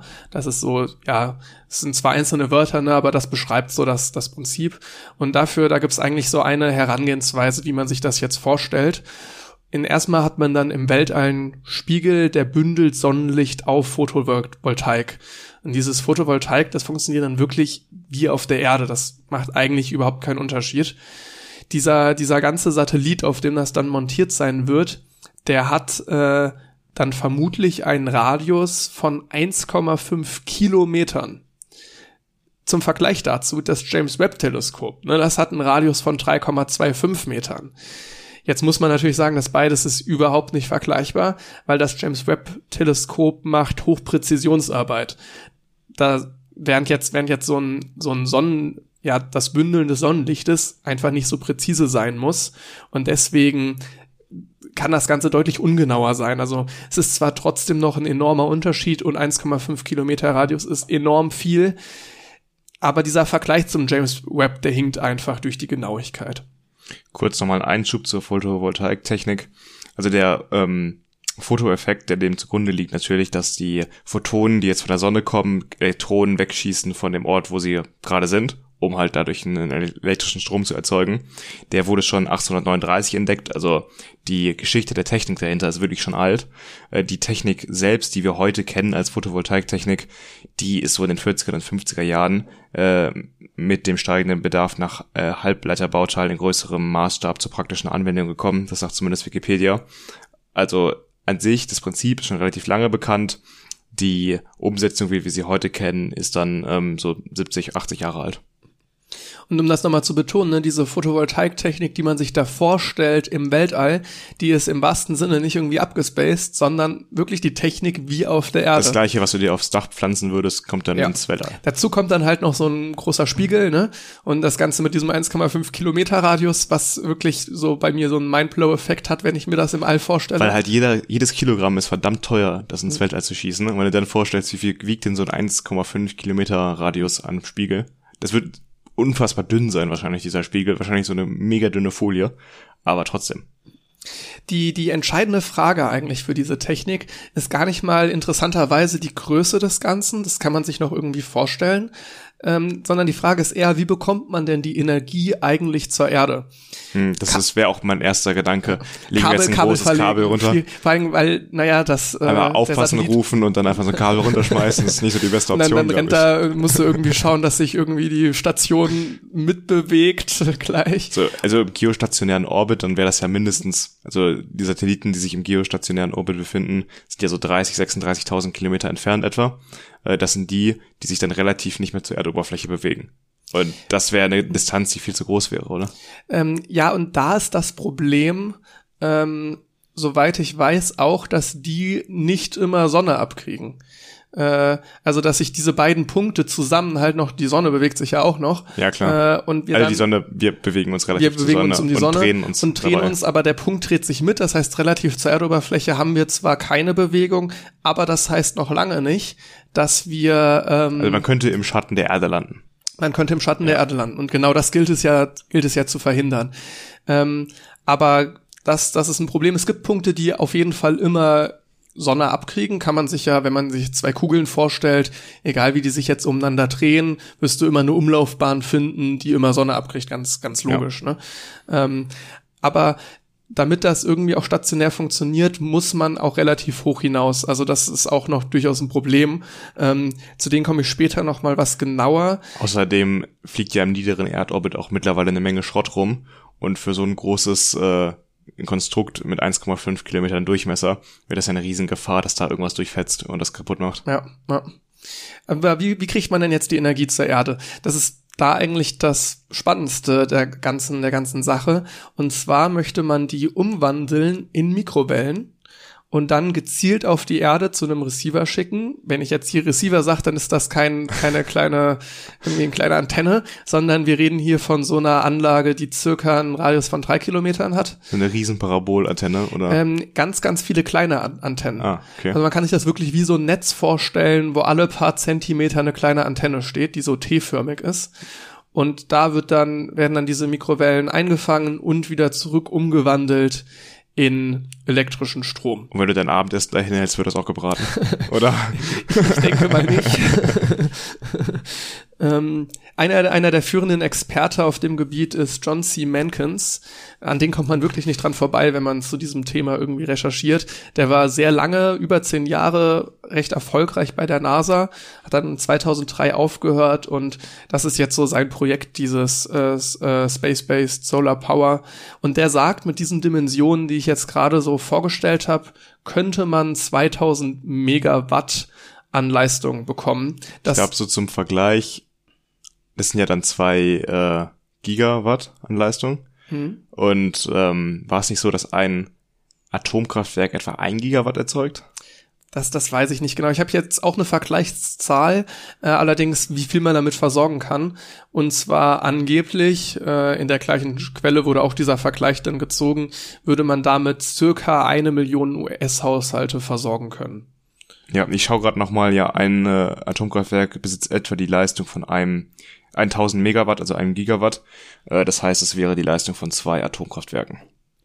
Krass, dann wenn, wenn jetzt beide Vergleiche stimmen sollten. Also der mit den Atomkraftwerken ähm, stimmt. Den, den habe ich auch auf jeden Fall aus einer ja. Quelle. Ne? Ähm, äh, das hieße dann ja, dass ähm, ein Atomkraftwerk 500.000 US-Haushalte im Schnitt. Also die Dinger sind schon leistungsfähig. Man kann Aber das, davon ist, das ist ja gar nicht so leistungsfähig. Wenn ich mir überlege, wir haben 80 Millionen Menschen in Deutschland und wie viele Atomkraftwerke hatten wir mal zu den Hochzeiten? Ja, unsere Energieversorgung war ja nie ganz über Atomkraftwerke. Nee, geregelt. natürlich nicht. Aber schon ein gewisser Anteil. Teil, ne? ja. ja. Die Franzosen haben ja aktuell irgendwie 55 aktive Meiler oder 53, irgendwie sowas in dem Dreh. Und die versorgen schon eher einen Großteil ihres Stromnetzes mit den AKWs. Mhm. Naja, auf jeden Fall, das ist, das ist so da die, die Einschätzung von, von diesem Experten, der natürlich, das muss man dazu sagen, einen gewissen Bias hat. Weil er, das ist sein, sein Gebiet. Ja. Er ist da auf jeden Fall Experte, das sollte man ihm da auf keinesfalls auch absprechen.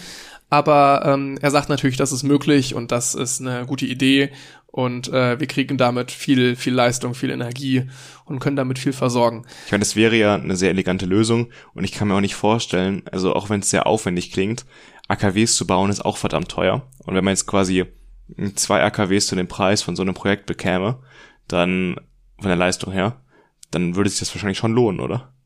Ich, ich denke auch, ja. Also es klingt halt aufwendig, ja, aber man muss sich mal vorstellen, was es kostet, so ein AKW zu bauen. Das ist ja auch wahnsinnig teuer. Nochmal kurz zurück, was ist, was ist an der Idee so verlockend? Erstmal, ne, wie am Anfang erwähnt, es ist eine zuverlässige Energiequelle. Das haben wir sonst eigentlich ja ähm, bei den erneuerbaren Energien gar nicht, dass wir da halt ja. viele Schwankungen haben. Dann musst du dir überlegen, wie man jetzt Energie speichert. Dann Und sie ist auch wir, unerschöpflich, muss man sagen. Sie ist auch unerschöpflich. Bei der Energiespeicherung machen machen wir Fortschritte durchaus, ne? aber das ist darauf werden wir dann nicht mehr so wirklich angewiesen. Ähm, dazu kommt noch, im Fall 30 Prozent der Sonneneinstrahlung reflektiert die Atmosphäre. Diese 30 Prozent kriegen wir natürlich dann im, im Weltall ausgeschöpft. Ja. Ein Punkt, den ich nicht ganz verstanden habe, ich möchte ihn hier trotzdem mal nennen, vielleicht, vielleicht hast du da eine Idee zu, aber ähm, ich habe eine Expertenmeinung gehört, die gesagt hat, was auch noch ein Vorteil wäre, ist, dass wir sowas recht gezielt einsetzen können, indem wir diesen diese Mikrowellen halt einfach an beliebige Orte schicken können. Ähm, können wir so halt sagen, da wollen wir jetzt ein bisschen Energie, okay, jetzt wieder lieber an der Stelle in dem und dem Land. Ich fand das insofern ein komisches Argument, weil man ja nicht diese drei Kilometer Radius Receiver-Station vergessen darf. Das heißt, überall müsste die ja stehen. Das heißt, wirklich flexibel ist man meiner Meinung nach nicht damit. Aber ich würde mal sagen, im Vergleich zu den Kosten, die es, äh, die es halt, ähm, die man aufbringen muss, um diese Station im Weltall zu bauen, sind die Kosten für so eine Receiver-Station wahrscheinlich verschwindend gering. Und, das kann natürlich sein, ja. Und in dem Verhältnis, man würde natürlich nicht überall so eine Receiver-Station hinbauen, aber wenn man jetzt, das europäische Stromnetz anguckt, müsste man ja zum Beispiel von den nord nördlichen Küsten die ganze Windenergie durch große Stromtrassen nach unten transportieren und wahrscheinlich eher im Süden die ganze Solarenergie in den Norden transportieren, je nachdem, was gerade mehr zur Verfügung steht, um in ganz Europa das Stromnetz zu speisen. Und wenn man jetzt sagt, okay, wir bauen ähm, solche Receiver-Stationen im Norden von Europa und im Süden von Europa auf, dann kann man ja flexibel tatsächlich auch quasi instant könnte man das ja umswitchen. Innerhalb von wenigen Minuten kann ich mir das vorstellen. Die Position, wohin das hinstrahlt, die Mikrowellen, umstellen dahingehend, dass man eben Schwankungen in diesem erneuerbare, durch erneuerbare Energien gespeisten Netz ausgleichen kann. Also ich schätze mal, dass die Receiver-Stationen äh, nicht so viel kosten, dass man nicht ein paar davon bauen könnte. Hm, ist halt die Frage, möchtest du so eine Receiver-Station mit so einem Platzaufwand und so weiter da haben, wenn dann. Ist der Platzaufwand so groß? Ja, gut, eigentlich nicht. Jetzt für Deutschland wäre ja das wahrscheinlich. Ja. Drei Kilometer meintest du, ne? Radius, ja. Also ich denke, das ist machbar. Mhm. Äh, wenn du es auf irgendein Feld stellst, da braucht äh, so ein Windpark oder so eine, generell so eine Solarfarm ja für Solarenergie ja auch deutlich mehr Platz. Ich, ich weiß gar nicht, wie groß die so in Deutschland sind, aber kann, kann gut sein, dass die größer, größer als drei Kilometer, würde ich sagen. Ja. Auch wenn du allein die Windkraft-Räder ähm, anguckst, was die für Abstandsregeln haben, wie zum Beispiel in Bayern diese 10H-Regel, dann wirst du da auch so ein ähm, Gut, aber du musst ja, du musst ja bedenken, können. dass du wahrscheinlich, wie ich jetzt, wenn man mal von Deutschland ausgehen sollte, wieder Abstand zu von der von dem letzten Punkt der Receiverstation zu wieder bebauten Flächen hast, dass die Leute jetzt sagen, ich möchte keine Mikrowellenstrahlung in meiner Da kommen wir Umgebung. schon wieder zum nächsten Punkt. Hast du mal darüber dich informiert? Ich weiß nicht, in welcher Leistung wirklich das dann runtergeschickt wird. Ähm, wie gefährlich oder wie, was für einen Einfluss das auf den menschlichen Organismus hat oder auf die Umwelt im Allgemeinen? Genaues weiß ich dazu nicht. Allerdings war das kein wirklicher Kritikpunkt. Es hieß eigentlich, dass zumindest das ungefährlich sein sollte. Hm. Ähm, aber, aber, du würdest trotzdem natürlich Probleme bekommen mit äh, Bürgeranliegen, mit Bürgerinitiativen. Die Leute machen ja so schon Stress wegen irgendeinem nicht existierenden oder wenig existierenden Infraschall, sonst was, was sie gar nicht mitkriegen, irgendwelche äh, Negativ-Placebo-Sachen. Ähm, ja. dann wirst du da genau das gleiche Problem mit haben, ganz sicher. Ja, das da kann ich mir auch vorstellen, dass wenn so ein riesiger Mikrowellenbeam runterkommt auf die Erde, dass da Leute ein Problem mit haben. Das bietet auch viel Potenzial für Verschwörungstheorien. ich glaube auch. Richtest du das einfach mal auf die nächste Demo und dann ist gut da. Schicht im Schacht. ja, ich glaube davor, da müssen wir echt eine gute Kommunikation an den Tag legen, um das äh, Leute davon zu überzeugen das ist schon so eins der, der problematischen Sachen, wäre dann so ein bisschen die Akzeptanz von sowas. Äh, um nochmal so ein bisschen in die technischere Richtung einzuschlagen. Natürlich ist eine Problematik die gesamte Größe, die Größe im All.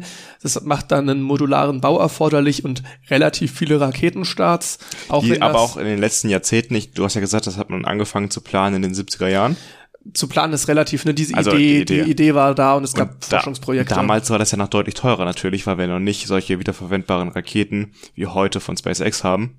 Und deswegen im Vergleich zu damals, wo man die Idee schon hatte, ist die Ausgangslage ja deutlich besser heutzutage. Genau, so dank, dank SpaceX ist das mittlerweile tatsächlich der Punkt zumindest mal nicht unrealistisch.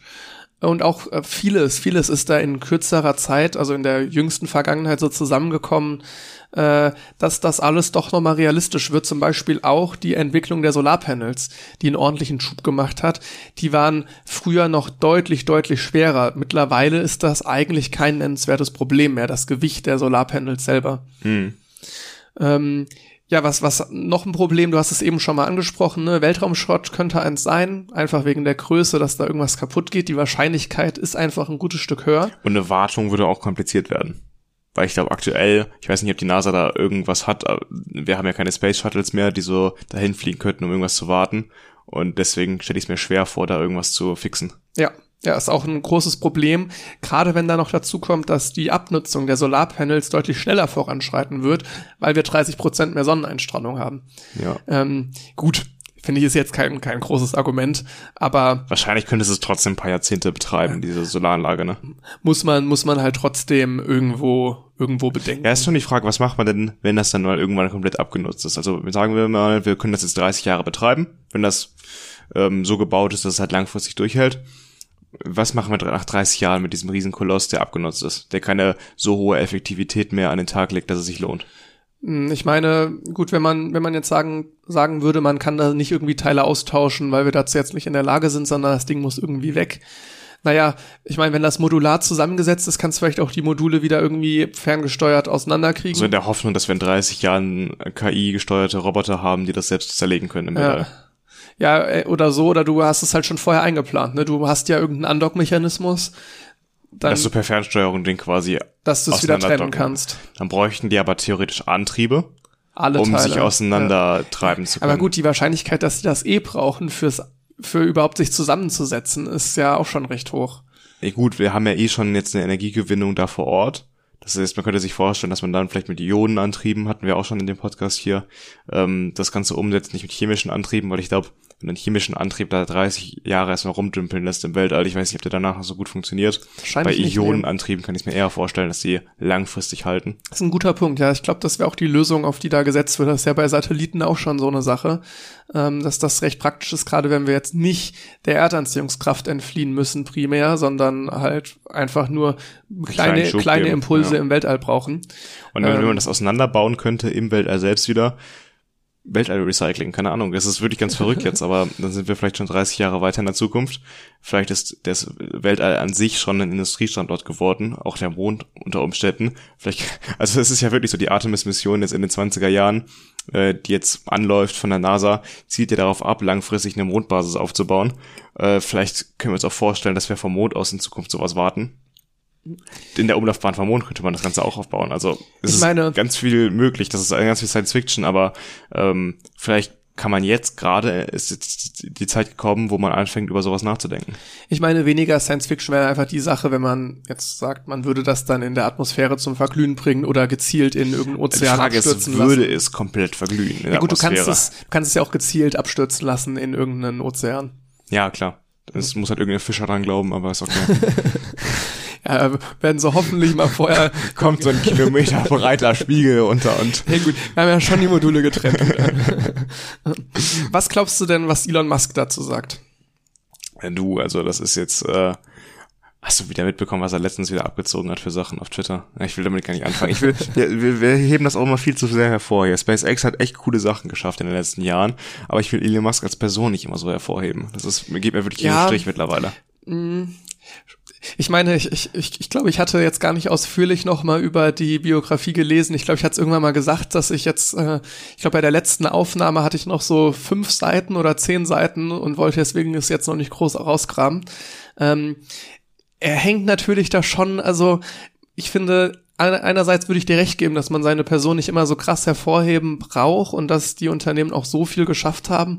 Aber was er da für einen Anteil dran hat, gerade in den Gründungszeiten, das ist schon das krass. will ich gar nicht kleinreden. Auch wenn die Biografie ein Stück weit auch so ein, so ein Fanbuch ist, hatte ich stellenweise mal das Gefühl. Ich habe das Gefühl, das jetzt einfach mal erwähnen zu müssen.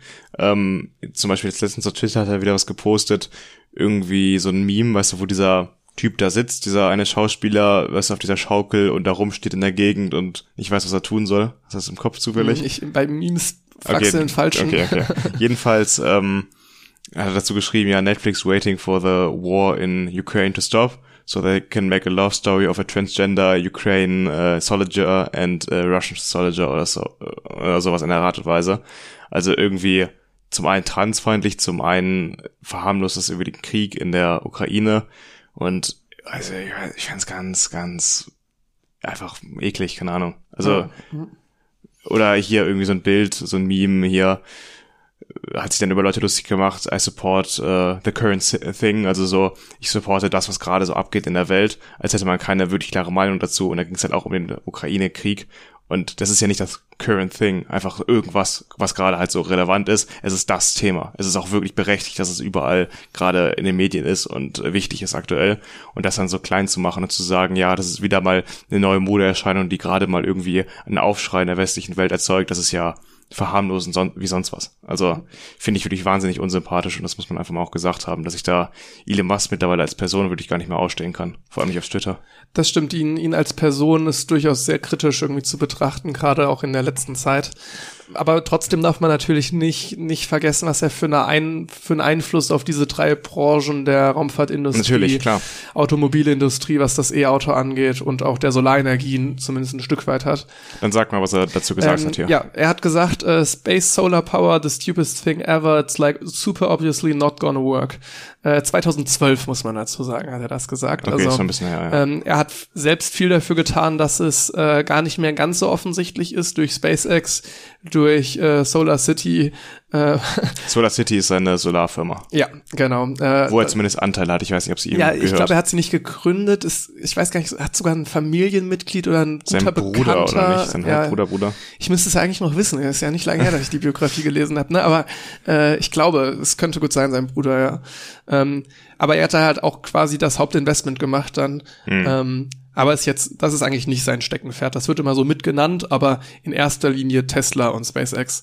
Ja. Ähm, nee, aber insofern hat er schon viel dafür getan, dass das gar nicht mehr so super obviously ist. Ähm, ja. er, er besitzt ja, also was heißt, er besitzt die Branchen, er hat zwei Unternehmen genau in den Branchen, die eigentlich im Zusammenspiel perfekt dafür geeignet werden. Ne? Das eigentlich so drüber nachdenkt, irgendwo wäre es was Naheliegendes, was ihm zuzutrauen wäre. Naja, gut. Ist die Frage, ob das für ein privatwirtschaftliches Unternehmen das Risiko wert ist. Das ja, aber äh, Risiko interessiert ihn ja selten. Also gut, Starlink macht er auch, ne? Okay, ja, hast recht. Ja. Aber seiner Meinung nach, er führt das dann 2012 auch noch weiter aus, ist der Energieverlust beim Umwandeln so gro zu groß, sodass das Prinzip nie wirklich kosteneffizient sein wird. Also der Wirkungsgrad also die Effektivität bei der Umwandlung in Mikrowellen nur wieder zurück, das macht keinen Sinn. Ich habe kurz versucht, das irgendwie nachzurecherchieren, ähm, ist es super schwierig, da wirklich zuverlässige Infos zu finden. Letztendlich kann ich wenig dazu sagen. Was ganz interessant ist, John Menkins. Ich meine, diese Technik an sich gibt's ja auch noch nicht. Ja. Dass man wirklich so ja. große Energiemengen über Mikrowellen überträgt. Und so, ja. so ungefähre Sachen. Irgendwie Paper, das, das wäre jetzt, äh, hätte ich da jetzt wirklich den absoluten Durchblick haben wollen, wäre das sehr, sehr viel Arbeit gewesen, da irgendwie die richtigen Paper zu finden. Und selbst dann wäre es wahrscheinlich in irgendeinem in der Range noch gewesen, ja, das Ergebnis. Ja. ja. Weil John Mankins, äh, der Experte von eben, der sagt dazu, als er im Interview darauf angesprochen wird, äh, was Elon Musk da gesagt hat, sagt er, die Zahlen wären falsch. So, die Zahlen, von denen er ausgeht, sind falsch. Er hat zwar keine konkreten Zahlen genannt, aber er sagt halt, Energieverlust beim Umwandeln ist zu groß. John Mankins sagt, stimmt nicht. Ja. Es also es gibt natürlich einen Energieverlust, den wird es immer da geben bei sowas. Ist halt die Frage, ob es dann reicht, ob noch genug Energie übrig bleibt, damit es halt wirtschaftlich sinnvoll ist. Ein anderes Argument noch für die wirtschaftliche Sinnhaftigkeit ist so ein bisschen die Zielgruppe des Ganzen. Natürlich wäre das jetzt kein System, was man irgendwie für Entwicklungsländer oder sonst was oder was Entwicklungsländer konzipieren. Es geht darum, dass wir halt ja diese, diesen konstanten Faktor haben, dass wir die ganze Zeit gleich viel Energie bekommen und es dann mehr so einen Luxus Ding quasi ist. Was heißt Luxusding? Es ist notwendig, ne, dass wir erneuerbare Energien umsetzen. Es ist, es ist notwendig, aber diese Art ist der Luxus, dass wir sagen, okay, wir wollen äh, jetzt jetzt äh, total ich vereinfacht nicht, gesagt Luxus nachts würde. nicht frieren. So Luxus, ist, Luxus ist ja etwas, was wir haben, obwohl es wirtschaftlich unsinnig ist eigentlich. Ähm, und in dem Fall kann es ja sein, dass es wirtschaftlich deutlich sinnvoller ist, als irgendwelche Solaranlagen auf der Erde zu bauen. Irgendwann mal. Das, das ist halt so ein bisschen was mit der, mit diesem Argument auch ein Stück weit noch in Frage gestellt wird, ist halt, selbst wenn es jetzt nicht 100% wirtschaftlicher ist, äh, wollen wir nicht diesen, diesen Vorteil der konstanten, konstanten Energieversorgung haben. Also diesen, wir haben keine Schwankungen, die wir irgendwie mit Speicherung ausgleichen müssen. Ich sehe den Punkt auch nicht ganz, weil wir das ja mit Speicherung umgehen können und jetzt niemand sagt, okay, äh, die Wahl ist ja eigentlich nicht, nehmen wir irgendwie äh, erneuerbare Energien, wie wir sie aktuell kennen und frieren dann, wenn es Nacht wird und wenn kein Wind weht. Äh, das ist ja eigentlich gar nicht die Diskussion. Insofern sehe ich das Argument auch nur zu teilen, aber es wird durchaus immer mal wieder vorgebracht, dass man bei dieser Technik auch die Zielgruppe berücksichtigen muss in der Wirtschaftlichkeit, in welcher Form jetzt auch immer. Ich kann mir halt vorstellen, dass so ein System halt für die EU-Staatengemeinschaft oder auch zum Beispiel für Nordamerika sinnvoll ist dass wenn man sich zum Beispiel als EU zusammentut und solche Anlagen vielleicht nicht nur eine, sogar, sondern sogar mehrere baut, dass man dann, wie ich es eben schon kurz skizziert habe, solche Energieschwankungen im Netz eben ausgleichen kann. Relativ flexibel. Und ähm, das plant man ja aktuell noch mit Gas zu machen, dass man halt Gaskraftwerke überall in Europa hat oder vor allem auch wir in Deutschland planen damit, die Franzosen ja zum Beispiel eher mit Atomkraftwerken, dass wir die flexibel hoch und runter fahren können, unsere Gaskraftwerke, um damit Schwankungen in Solar- und Windenergie auszugleichen. Und jetzt stelle man sich vor, man hat dann bis 2045, wo wir eigentlich klimaneutral sein wollen, nicht, also keine Gaskraftwerke mehr und auch keine Wasserstoffkraftwerke, die sie bis dahin ersetzt haben, hoffentlich, sondern halt so ein Solarsystem, was ständig halt Energie ähm, bereitstellt, dann wäre das, finde ich, die elegantere Lösung, als immer noch mit Wasserstoff oder mit Gas zu arbeiten. Ja, ja. Also ich finde es gar nicht so unrealistisch, wie das vielleicht im ersten Moment klingt, die Idee. Und ähm, bis 2045 ist auf jeden Fall die Zeit da, um sowas umzusetzen. In dem, in, bei dem Gedankengang kann man gleich auch mal darauf gucken, was denn so aktuell eigentlich läuft in die Richtung. Also was sind so aktuelle Projekte, sowas umzusetzen. Was da ganz interessant ist, ist, ähm, die, die Regierung vom, von Großbritannien hat ein Unternehmen, Fraser Nash, beauftragt, die Kosten und die Nutzen abzuschätzen von äh, Solar, äh, Space-Based Solar Power. Ähm, Fraser Nash, das ist so, dieses Unternehmen ist relativ renommiert im Bereich Innovationsberatung. Und deren Bericht kam jetzt Ende 2021 und er sagt zusammengefasst, Space-Based Solar Power geile Idee. Auch schön. ja, also die schreiben technisch möglich, ökonomisch sinnvoll. Ähm, Klingt erstmal gut. Ja. Ähm, insofern äh, hat die Regierung, also die Regierung von Großbritannien, äh, jetzt einen Förderungsantrag auf den Tisch legen mit einer Fördersumme von 21 Milliarden Dollar für diese Technologie. Über den wird jetzt noch entschieden. Das wird ganz interessant, was sie da machen. Dann wäre Großbritannien jetzt aktuell in der Welt quasi der Vorreiter in der Technik. Ähm, wahrscheinlich schon eine, äh, eine Sache, was wir noch nicht ganz genau wissen, ist, was eigentlich in China läuft. Ähm, weil da gibt's wie immer wenig Infos. Die planen auf jeden Fall auch in die Richtung. Man weiß da auch, dass sie schon Experimente zur Power-Transmission in geringen Höhen gemacht haben. Ähm, das hat zum Teil auch sogar schon die NASA gemacht, noch äh, Ende des 20. Jahrhunderts, also um das ein bisschen auszuprobieren. Ähm, auf jeden Fall ist da China auch stark hinterher, das haben die sich auch auf die Fahne geschrieben, dass sie das machen wollen. Wie weit sie da tatsächlich sind in Planung und Finanzierung, ist nicht wirklich bekannt. Es klingt sehr cool, muss ich sagen. Also wenn ich jetzt gerade drüber nachdenke, dass da in der Welt wirklich das jetzt in den nächsten zehn Jahren sich sehr schnell entwickeln könnte in die Richtung, dass ja unter Umständen schon in 20 Jahren damit stehen, wirklich, und damit Energie bekommen, ist, ist echt Science Fiction, ne, die Realität wird. Und also ich finde es einfach faszinierend. Es steht und fällt meiner Meinung nach mit diesem Umwandlungsprozess, den ich einfach leider nicht gut genug beurteilen kann, wie hm. effizient, ineffizient ist er jetzt lohnt sich der Aufwand da am Ende oder nicht? Das ist so der Knackpunkt letztendlich. Ich ja. glaube, diese enormen Größen, das kann ich mir alles in den nächsten 20 Jahren super gut vorstellen, dass das kommt. Jetzt vielleicht nicht nicht in nicht in drei Jahren, nicht in fünf nee, Jahren, aber das äh, das so kann ich mir wirklich gut vorstellen. Ja. Ende 2030er Jahre, ja. Aber das andere, ja, gut, dass solche, solche Umwandlungsprozesse, die kann man auch immer effizienter gestalten. Da ist auch Entwicklung hinter. Sei es jetzt schon, ne, die Solarpanels generell werden auch immer effizienter. Ja. Also da ist durchaus Bewegung drin. Insofern, ich hoffe, das wird ein Thema bleiben, was man weiter verfolgen kann, was nach vorne gebracht wird dass sich da was tut. Äh, das wäre wirklich cool. Sagt dir das Konzept einer Dyson Sphere was? Dyson Sphere. Ja, den Name habe ich schon mal gehört, aber. Das ist das Konzept, dass man quasi die gesamte Energie eines Sterns absaugt, indem man ein großes Konstrukt um diesen Stern herum baut und damit halt die gesamte Energie sammelt. Das klingt absolut abgedreht. Es gibt ein kurz gesagt Video zu, was sie mal gemacht haben. Und es wäre halt die Idee, wenn man irgendwann als Spezies, also es ist jetzt nichts mehr Realistisches, jetzt sind wir durch mit dem realistischen Thema und jetzt geht's in die äh, wirklich Science Fiction rein, dass man dann ein großes Konstrukt um so einen Stern baut. Man muss es jetzt nicht vorstellen wie eine feste Hülle, sondern zum Beispiel ganz, ganz viele Spiegel, Millionen Spiegel oder Milliarden Spiegel, die um so einen Stern herum gebaut werden und die gesamte Energie dann ähm, auf einen Punkt lenken oder auf mehrere Punkte lenken und die dort umgewandelt wird in nutzbare Energie dann äh, würde man quasi als Spezies, wenn man über seinen Planeten gerade hinaus wächst und zu, zum Beispiel einer multiplanetaren Spezies wird, damit genug Energie harvesten, also sammeln, um die ganzen technischen Dinge, die man dann hat, betreiben zu können. Ich verlinke auf jeden Fall mal unten in den Show Notes das Video von kurz gesagt. Die stellen das so dar, dass man es relativ einfach machen könnte, indem man auf Merkur äh, ein selbst erhaltenes System baut, was halt immer wieder neue, in so einem Abschlusssystem, immer wieder neue Spiegel in dem, mit dem Material, was auf Merkur zur Verfügung steht, baut und die Richtung Sonne schießt und dann im Laufe von Jahrzehnten, ja, vielleicht sogar im Jahrhundert, ähm, so ein Spiegelnetzwerk entsteht um die Sonne herum, sodass man dann die Energie nutzen kann. Ist ein super interessantes Science-Fiction-Konzept. Da bin ich gespannt, ja. ja. Das Video muss ich mir auch nochmal angucken, auf jeden Fall. Ja, die stellt das so ein bisschen in einer Art äh, vom Stil her wie so ein Videospiel da. Es ist wie immer wunderschön äh, animiert und so weiter von kurz gesagt und auch schön aufgearbeitet. Also die Videos lohnen sich ja immer, ne? Dann schlage ich mal vor, dass wir das Thema hier abschließen und wieder einen Blick zurück auf die Erde werfen.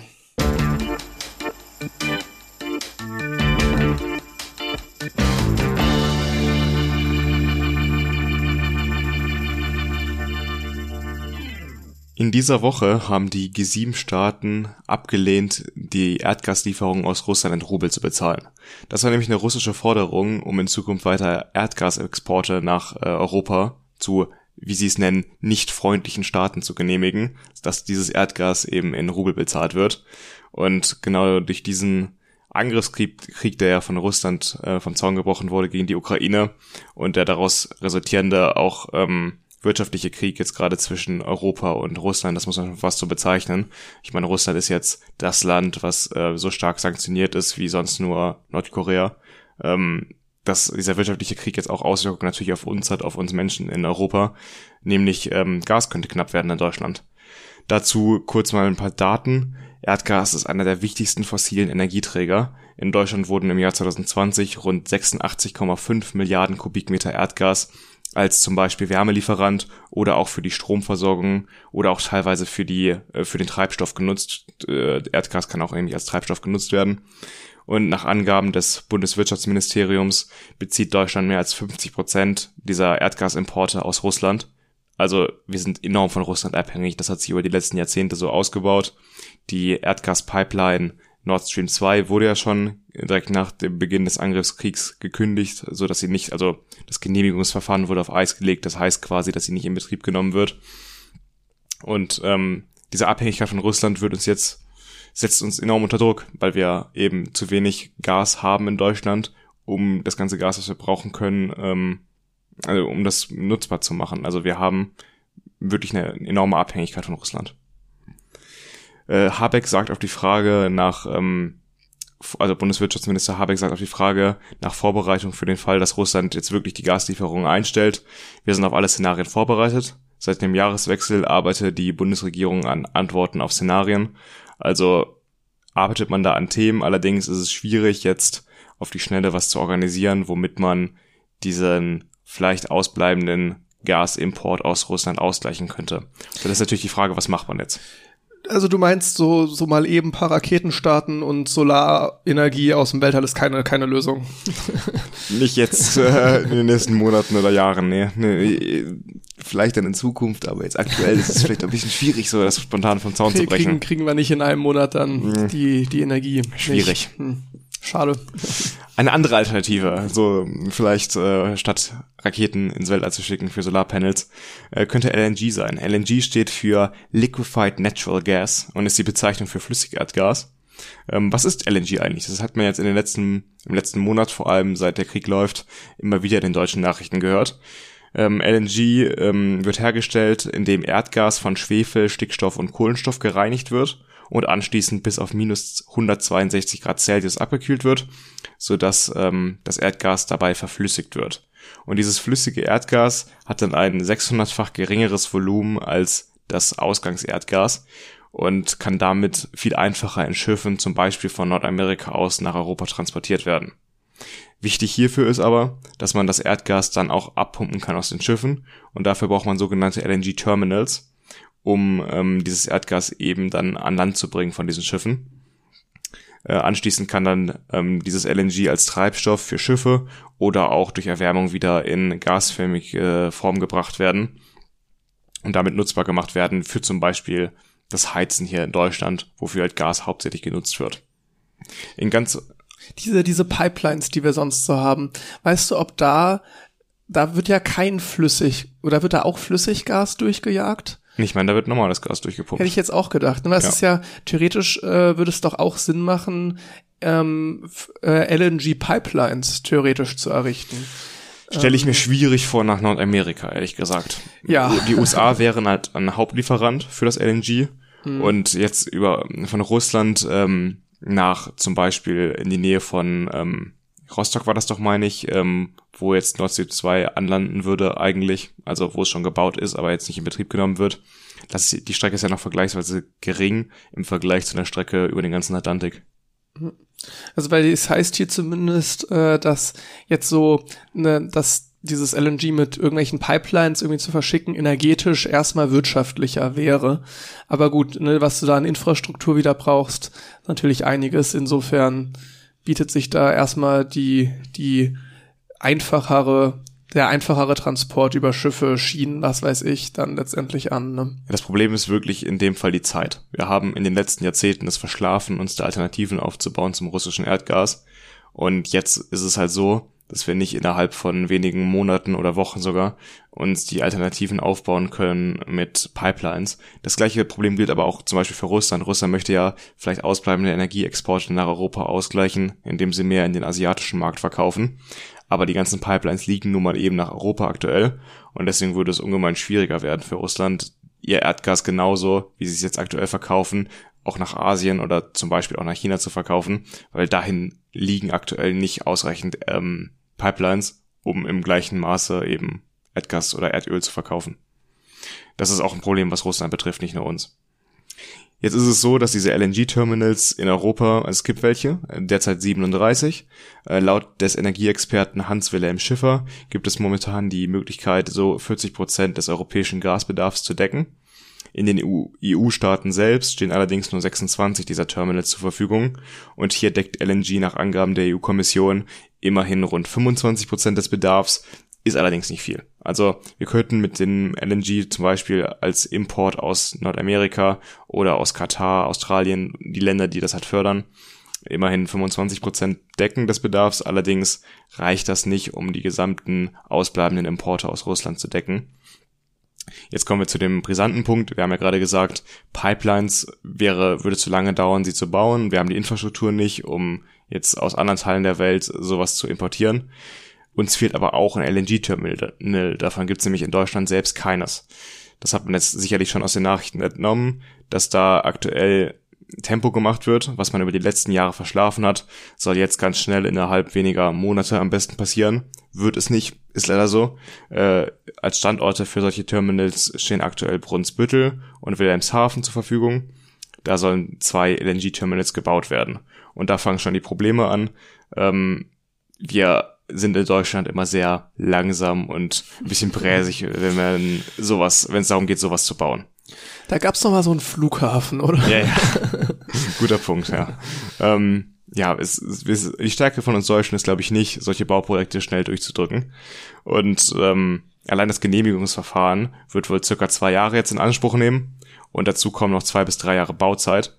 Das heißt, äh, nach derzeitiger Rechtslage wäre das Terminal so frühestens 2026 fertig wir haben jetzt im Jahr 2022 das Problem und nicht erst in vier Jahren. Und das ist frühestens. Wann hat sich mal in Deutschland ein Bauprojekt nicht verzögert?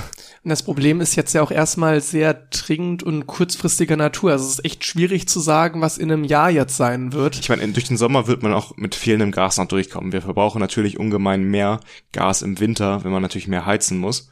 Ähm, die Industrie braucht einen großen Teil des Gases, klar. Aber es ist schon ein merklicher Unterschied, ob gerade Winter ist, wo man viel heizen muss oder Sommer, wo man weniger heizen muss. Das heißt, bis zum nächsten Winter brauchen wir auf jeden Fall eine Alternative. Jetzt momentan die europäischen LNG-Terminals sind, wenn ich die Zahl richtig im Kopf habe, zu 71 Prozent ausgelastet. Da geht noch etwas, aber auch nicht mehr viel. Das heißt, wir können in Europa einen Großteil des ähm, Gases wahrscheinlich ähm, ersetzen, das wir brauchen werden, durch Importe mit LNG, aber es wird nicht reichen, um den gesamten, LNG, äh, den gesamten Gasbedarf zu decken. Ähm, genau. Jetzt kommen wir zu den Möglichkeiten, was könnten wir da machen, um die Bauzeit für das LNG-Terminal in Deutschland zu beschleunigen. Vielleicht mal die Genehmigungsverfahren runterschrauben, oder? Beispielsweise. Aber jetzt brauchen wir eine kurzfristige Lösung, die auch, also wenn du jetzt eine komplett neue Rechtslage schaffen willst, das dauert ja auch wieder Ewigkeiten. Und jetzt habe ich das gelesen. Es gibt die Möglichkeit, den Prozess zu beschleunigen, indem man einen Parlamentsbeschluss macht und damit den Genehmigungsprozess vom Parlament aus umgeht. Dass man sagt, okay, wir machen kein Genehmigungsverfahren und beschließen es vom Parlament. Allerdings müsste man dann immer noch äh, Voraussetzungen wie Bürgerbeteiligungen oder Einhalten von EU-Auflagen einhalten. Und das würde, es ist offen, ob das wirklich die, das Verfahren so stark beschleunigen würde, dass sich das lohnt mit so einem Parlamentsbeschluss. Ähm, man sieht es ja zum Beispiel ähm, bei Tesla, die haben jetzt in Grünheide vor ein paar Wochen ihre Gigafactory eröffnet. Die sind auch einen Ansatz gegangen, der ähm, so war etwa, dass die die Genehmigungsverfahren gar nicht erst abgewartet haben. Die haben sich vorläufige Genehmigungen geholt, mit vollem Risiko angefangen zu bauen und zwei Wochen nachdem die endgültige Genehmigung stand, haben sie angefangen, die Teslas zu produzieren in der Gigafactory. Und das wäre jetzt auch eine Option, die man sich überlegt für die LNG-Terminals in Deutschland.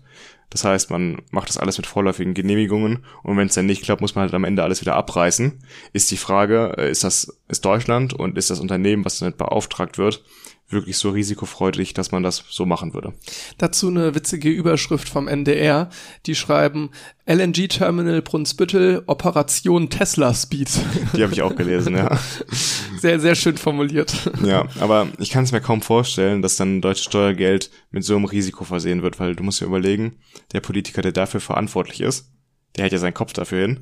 Und jetzt stell dir vor, da wird richtig viel Geld reingepumpt, um das zu bauen, diese LNG-Terminals. Und wenn die fertig sind, wird die Genehmigung nicht erteilt, dann muss das ganze Teil wieder abreißen. Das mhm. ist so Andreas Scheuer Niveau. Ja, eigentlich schon. Dann also, war jetzt auch meine erste Assoziation irgendwie. Das ja. ist, ja.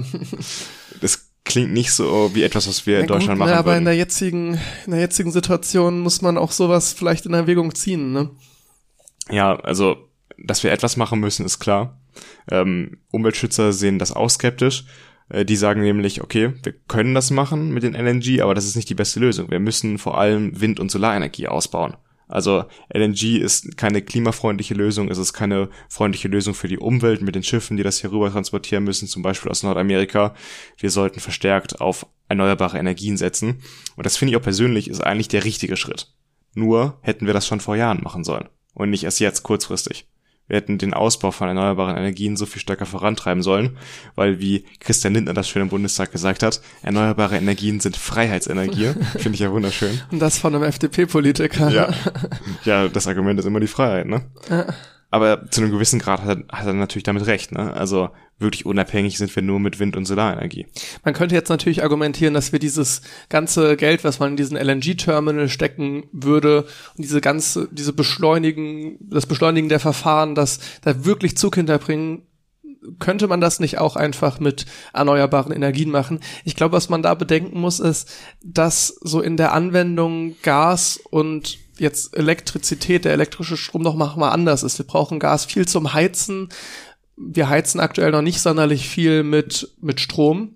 Äh, das geht natürlich, aber äh, die Infrastruktur dafür ist bisher noch nicht so wirklich da in den meisten, in den meisten Wohnhäusern. Ja. Und das heißt, so wirklich ersetzen kann Strom jetzt kurzfristig die, das Gas nicht. Das, das muss man ja, bedenken. Ja. Insofern wäre es wahrscheinlich jetzt falsch zu sagen, pumpen wir mal alles in Solarenergie rein oder in irgendwelche erneuerbaren Energien, um dieses Problem jetzt kurzfristig zu lösen, dass wir dadurch den Konflikt haben.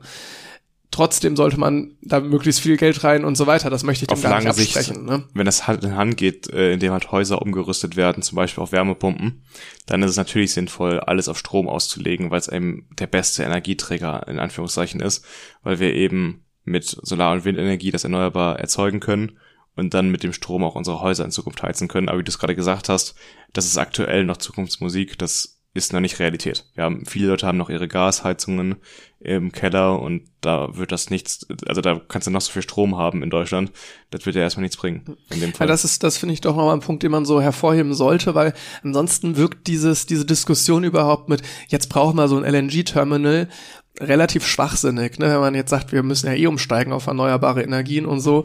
Jetzt pumpen wir da das Geld ein für die kurzfristige Lösung. Warum jetzt nicht kurzfristige Lösung mit erneuerbaren Energien? Naja, funktioniert halt aktuell einfach nicht. Ja, also aktuell sind wir noch sehr abhängig von unseren Nachbarstaaten in der EU und in Europa, ähm, die uns dann halt das Gas liefern müssen, in, nachdem sie es halt von ihren LNG-Terminals abgepumpt haben. Ähm, ja, da haben wir auch wieder eine Abhängigkeit äh, von anderen Staaten und ähm, in Zukunft, also Robert Habeck meinte dazu, dass man ja diese Terminals, die man jetzt in, äh, in Deutschland baut, auch für grünen Wasserstoff nutzen könnte. Allerdings wirklich überzeugt zeigt sich davon bei den Umweltschützern niemand und man kann wohl davon ausgehen, dass es da auch wieder Leute gibt, die dagegen klagen werden und damit das Genehmigungsverfahren für diese Terminals weiter verzögert, nach hinten verschiebt und das deswegen allein schon zeitlich überhaupt nicht hinhaut. Ich denke, das ist jedem klar, dass das nicht die Lösung ist, um jetzt kurzfristig Energie zu bekommen. Ja, ähm, oder Scholz meinte auch letztens, ich meine, das war bei Anne Will in der Talkshow, dass es gibt eine klare Reihenfolge. Niemand in Deutschland wird frieren müssen, weil wir jetzt zu wenig Gas haben. Ähm, es wird in erster Linie die Industriezweige treffen, die mit Gas produzieren, zum Beispiel Stahlindustrie, die da ähm, Hitze mit erzeugen, um Stahl zu schmelzen und zu schmieden. Ähm, es könnte halt bedeuten, dass viele Menschen arbeitslos werden. Oder Scholz sprach von Zehntausenden Arbeitsplätzen, die zumindest in Kurzarbeit wegfallen könnten erstmal. Das ist äh, ein Punkt, äh, es macht mir schon ein bisschen Sorgen. Also äh, ich sehe aktuell keine wirkliche Möglichkeit, diese Gaslieferungen aus Russland, wenn jetzt wirklich von einem auf den anderen Tag komplett eingestellt werden, zu ersetzen. Mhm. Weil die Gasspeicher in Deutschland sind auch quasi leer. Also die haben eine Füllstadt von vielleicht 20 Prozent, was wirklich nicht viel ist. Damit kommen wir nicht besonders weit. Ja, es könnte eine tatsächliche Problematik werden. Jetzt auch nochmal kurz zurück zu so der langfristigeren Betrachtung. Ähm, du hast ja auch erwähnt, ne, dass häufig dieses, das Gas kommt aus Fracking oder sonst was und du hast dann auch die Folgen noch in den Ländern, wo es dann eigentlich herkommt, von wo es aus verschifft wird. Da gab es ja diese ganz kuriosen Bilder jetzt, wo ähm, Robert Habeck nach Katar gereist ist, um da Gas einzukaufen was man sich halt auch vor dieser Krise nicht hätte irgendwie erwarten können. Also das ist ja komplett absurd, dass da ein grünen Politiker hinreist nach Katar, ein Land, was sowas von für Menschenrechtsverletzungen steht, um da in Anführungszeichen dreckiges Erdgas zu kaufen. Also, das ist ja wirklich verrückt. Hier mal ein Zitat der Klimagerechtigkeitsbewegung. Während die Vorteile von billigem Gas nach Europa gebracht werden, werden die sozialen und ökologischen Negativfolgen in Ländern des globalen Südens ausgelagert. Ja, also Katar ist ein gutes Beispiel, eigentlich ein Land, was man nicht unterstützen sollte. Nur sind wir aktuell so, ähm, also es ist natürlich richtig, sich von Russland abzuwenden und denen kein Geld mehr in die Kassen zu spülen. Allerdings ist es in Katar auch nicht wirklich viel besser muss man einfach so sagen. Katar ist ein Land, was man auf keinen Fall unterstützen darf. Und dann kommen noch andere Aspekte dazu. Zum Beispiel, wenn wir jetzt viel LNG von den USA abkaufen, da wird Erdgas vor allem durch Fracking gefördert. Und Fracking hat ja auch wirklich wahnsinnig viele Negativfolgen. Da gibt's ja diese schönen Videos, wo Menschen ihre, äh, das Wasser, was aus ihren Wasserhähnen rauskommt, anzünden können. Also Umweltfolgen in Nordamerika, die lagern wir quasi auch dahin aus dann. Das ist, das ist zum Teil echt erschreckend. Ich hatte da mal eine längere Doku zugesehen. Ähm, Finde ich wahrscheinlich nicht nochmal, wenn ich danach gucke, ist echt schon was her. Ähm, aber da ging es auch darum, wie die dann in Kontakt stehen zu den Energiekonzernen da und dann irgendwelche Wasserpumpen, Wasserfilter kriegen, die aber überhaupt nicht funktionieren und so weiter. Also totale Katastrophe für die Leute vor Ort, die davon betroffen sind. Ja, und das sind alles so Probleme, vor denen darf man jetzt nicht die Augen verschließen, nur weil es ein großes Problem gibt. Ähm, das Problem ist leider für uns als aktuell, dass die Lösung in der Vergangenheit liegt. Wir können daran jetzt nichts verändern, aber man kann, glaube ich, festhalten, dass wir zu wenig in der Vergangenheit für den Umbau ähm, weg von den fossilen Energieträgern getan haben. Und schnell wird es nicht gehen, ne? das hattest du eben auch schon gesagt, da wird geklagt werden, das geht nicht schnell. Also es ist, ich sehe wenig Positives an der ganzen Sache. Ich, ich seh, lese ja auch gerade, die Deutsche Umwelthilfe hat schon angekündigt, gegen den geplanten Bau des Terminals in Brunsbüttel zu klagen. Also die Klagen sind wirklich vorprogrammiert. Also es wird kein Tesla-Speed. Also es wird nicht schnell, es ist nicht wirklich sauberer, es ist, äh, es ist sozial aus den Ländern, wo es herkommt, klar, USA geht natürlich, auch wenn da jetzt ökologische Folgen ein Problem sind, aber jetzt Katar hast du ähnliches Problem, wie man, bevor die jetzt den Angriffskrieg da angefangen haben, auch mit Russland hatte, dass das ja auch jetzt keine, keine Demokratien sind. Ähm, Ja. dass das, also ja, es ist eigentlich einfach nur eine Verlagerung des Problems, sehr, sehr kurzfristig gedacht und keine wirkliche Lösung und noch nicht mal eine kurzfristige Lösung. Also ja, schwierig. Ja, das ist äh, jetzt ein Problem. Also wir sehen jetzt die Symptome von dem Problem, was viel tiefer liegend ist, glaube ich, dass wir uns nicht frühzeitig um diese Themen gekümmert haben. Und das wirst du auch in Zukunft, auch bei der Klimakrise, immer wieder anwenden können, dass wir Probleme bekommen, wo wir merken, aha, hätten wir früher gehandelt, hätten wir jetzt diese Probleme nicht. Es gilt wirklich frühzeitig zu handeln und damit solchen Problemen auszuweichen, weil wenn sie dann einmal da sind, wirst du sie nicht lösen, lösen können unbedingt. Das gleiche ist jetzt bei den äh, Überschwemmungen im Sommer gewesen, dass jetzt ist es zu spät. Diese Überschwemmungen sind passiert. Die Menschen da wurden zu wenig gewarnt. Hätte man früher Warnsystem aufgebaut, hätte man das, diese Konzepte aufgebaut von Schwammstätten, von äh, Möglichkeiten, eben das Wasser anders umzuleiten, dann hätte es nicht so schlimm kommen müssen, dass da über 100 Menschen sterben hier in NRW und Rheinland-Pfalz. Aber das sind alles Dinge, die man dann sieht, wenn die Probleme schon da sind und dann ist es leider zu spät, dann sind schon Menschen gestorben, im schlimmsten Fall. Oder wie jetzt äh, haben wir das Problem, dass wir nicht genug an Energie kommen. Allerdings, man kann dazu sagen, aktuell das Momentum ist da in die Richtung, was jetzt zu Ja. nehmen, dass da vielleicht ein Fortschritt gemacht wird. Insofern, das Ganze vielleicht doch noch mit einer hoffnungsvolleren Note zu beenden. Ähm, es ist jetzt einiges. Es kann nur besser werden. Es, es ist ist- scheiße. genau, die es- Situation ist wirklich wahnsinnig scheiße. es kann kommt jetzt aber auch werden. einiges in Gange, um Ja. dem irgendwie noch irgendwas Positives abzugewinnen, auch wenn es einem ja wirklich schwerfällt. Also das wäre eine Möglichkeit, dass man das Ganze mal hier mal ein bisschen beschleunigt, was die Umrüstung angeht. Und dann vielleicht nicht nur auf LNG. Ja, das darf nicht die einzige Lösung sein. Dann kommen wir jetzt zum Studiumsteil.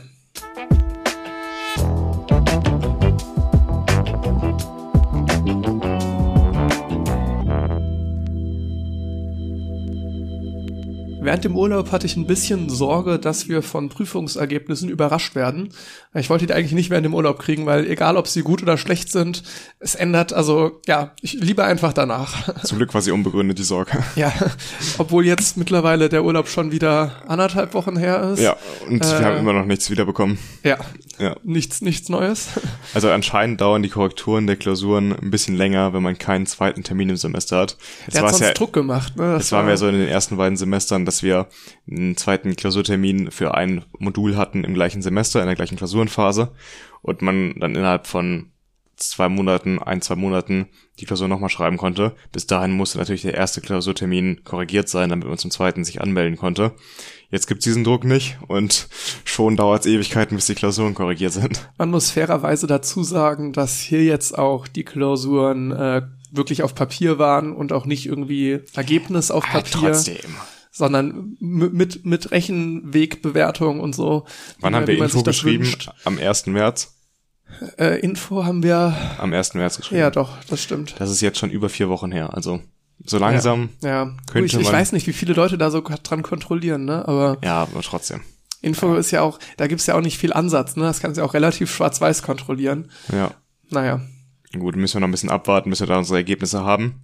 Das wird nämlich wichtig, um uns jetzt im vierten Semester zu entscheiden, was wir alles so belegen wollen an Modulen. Also angemeldet bin ich schon für Ah, quasi. ich melde mich auch für alles an, Genau, ich nicht, bin ne? für alle also, Module, die im, ja im Verlaufsplan stehen.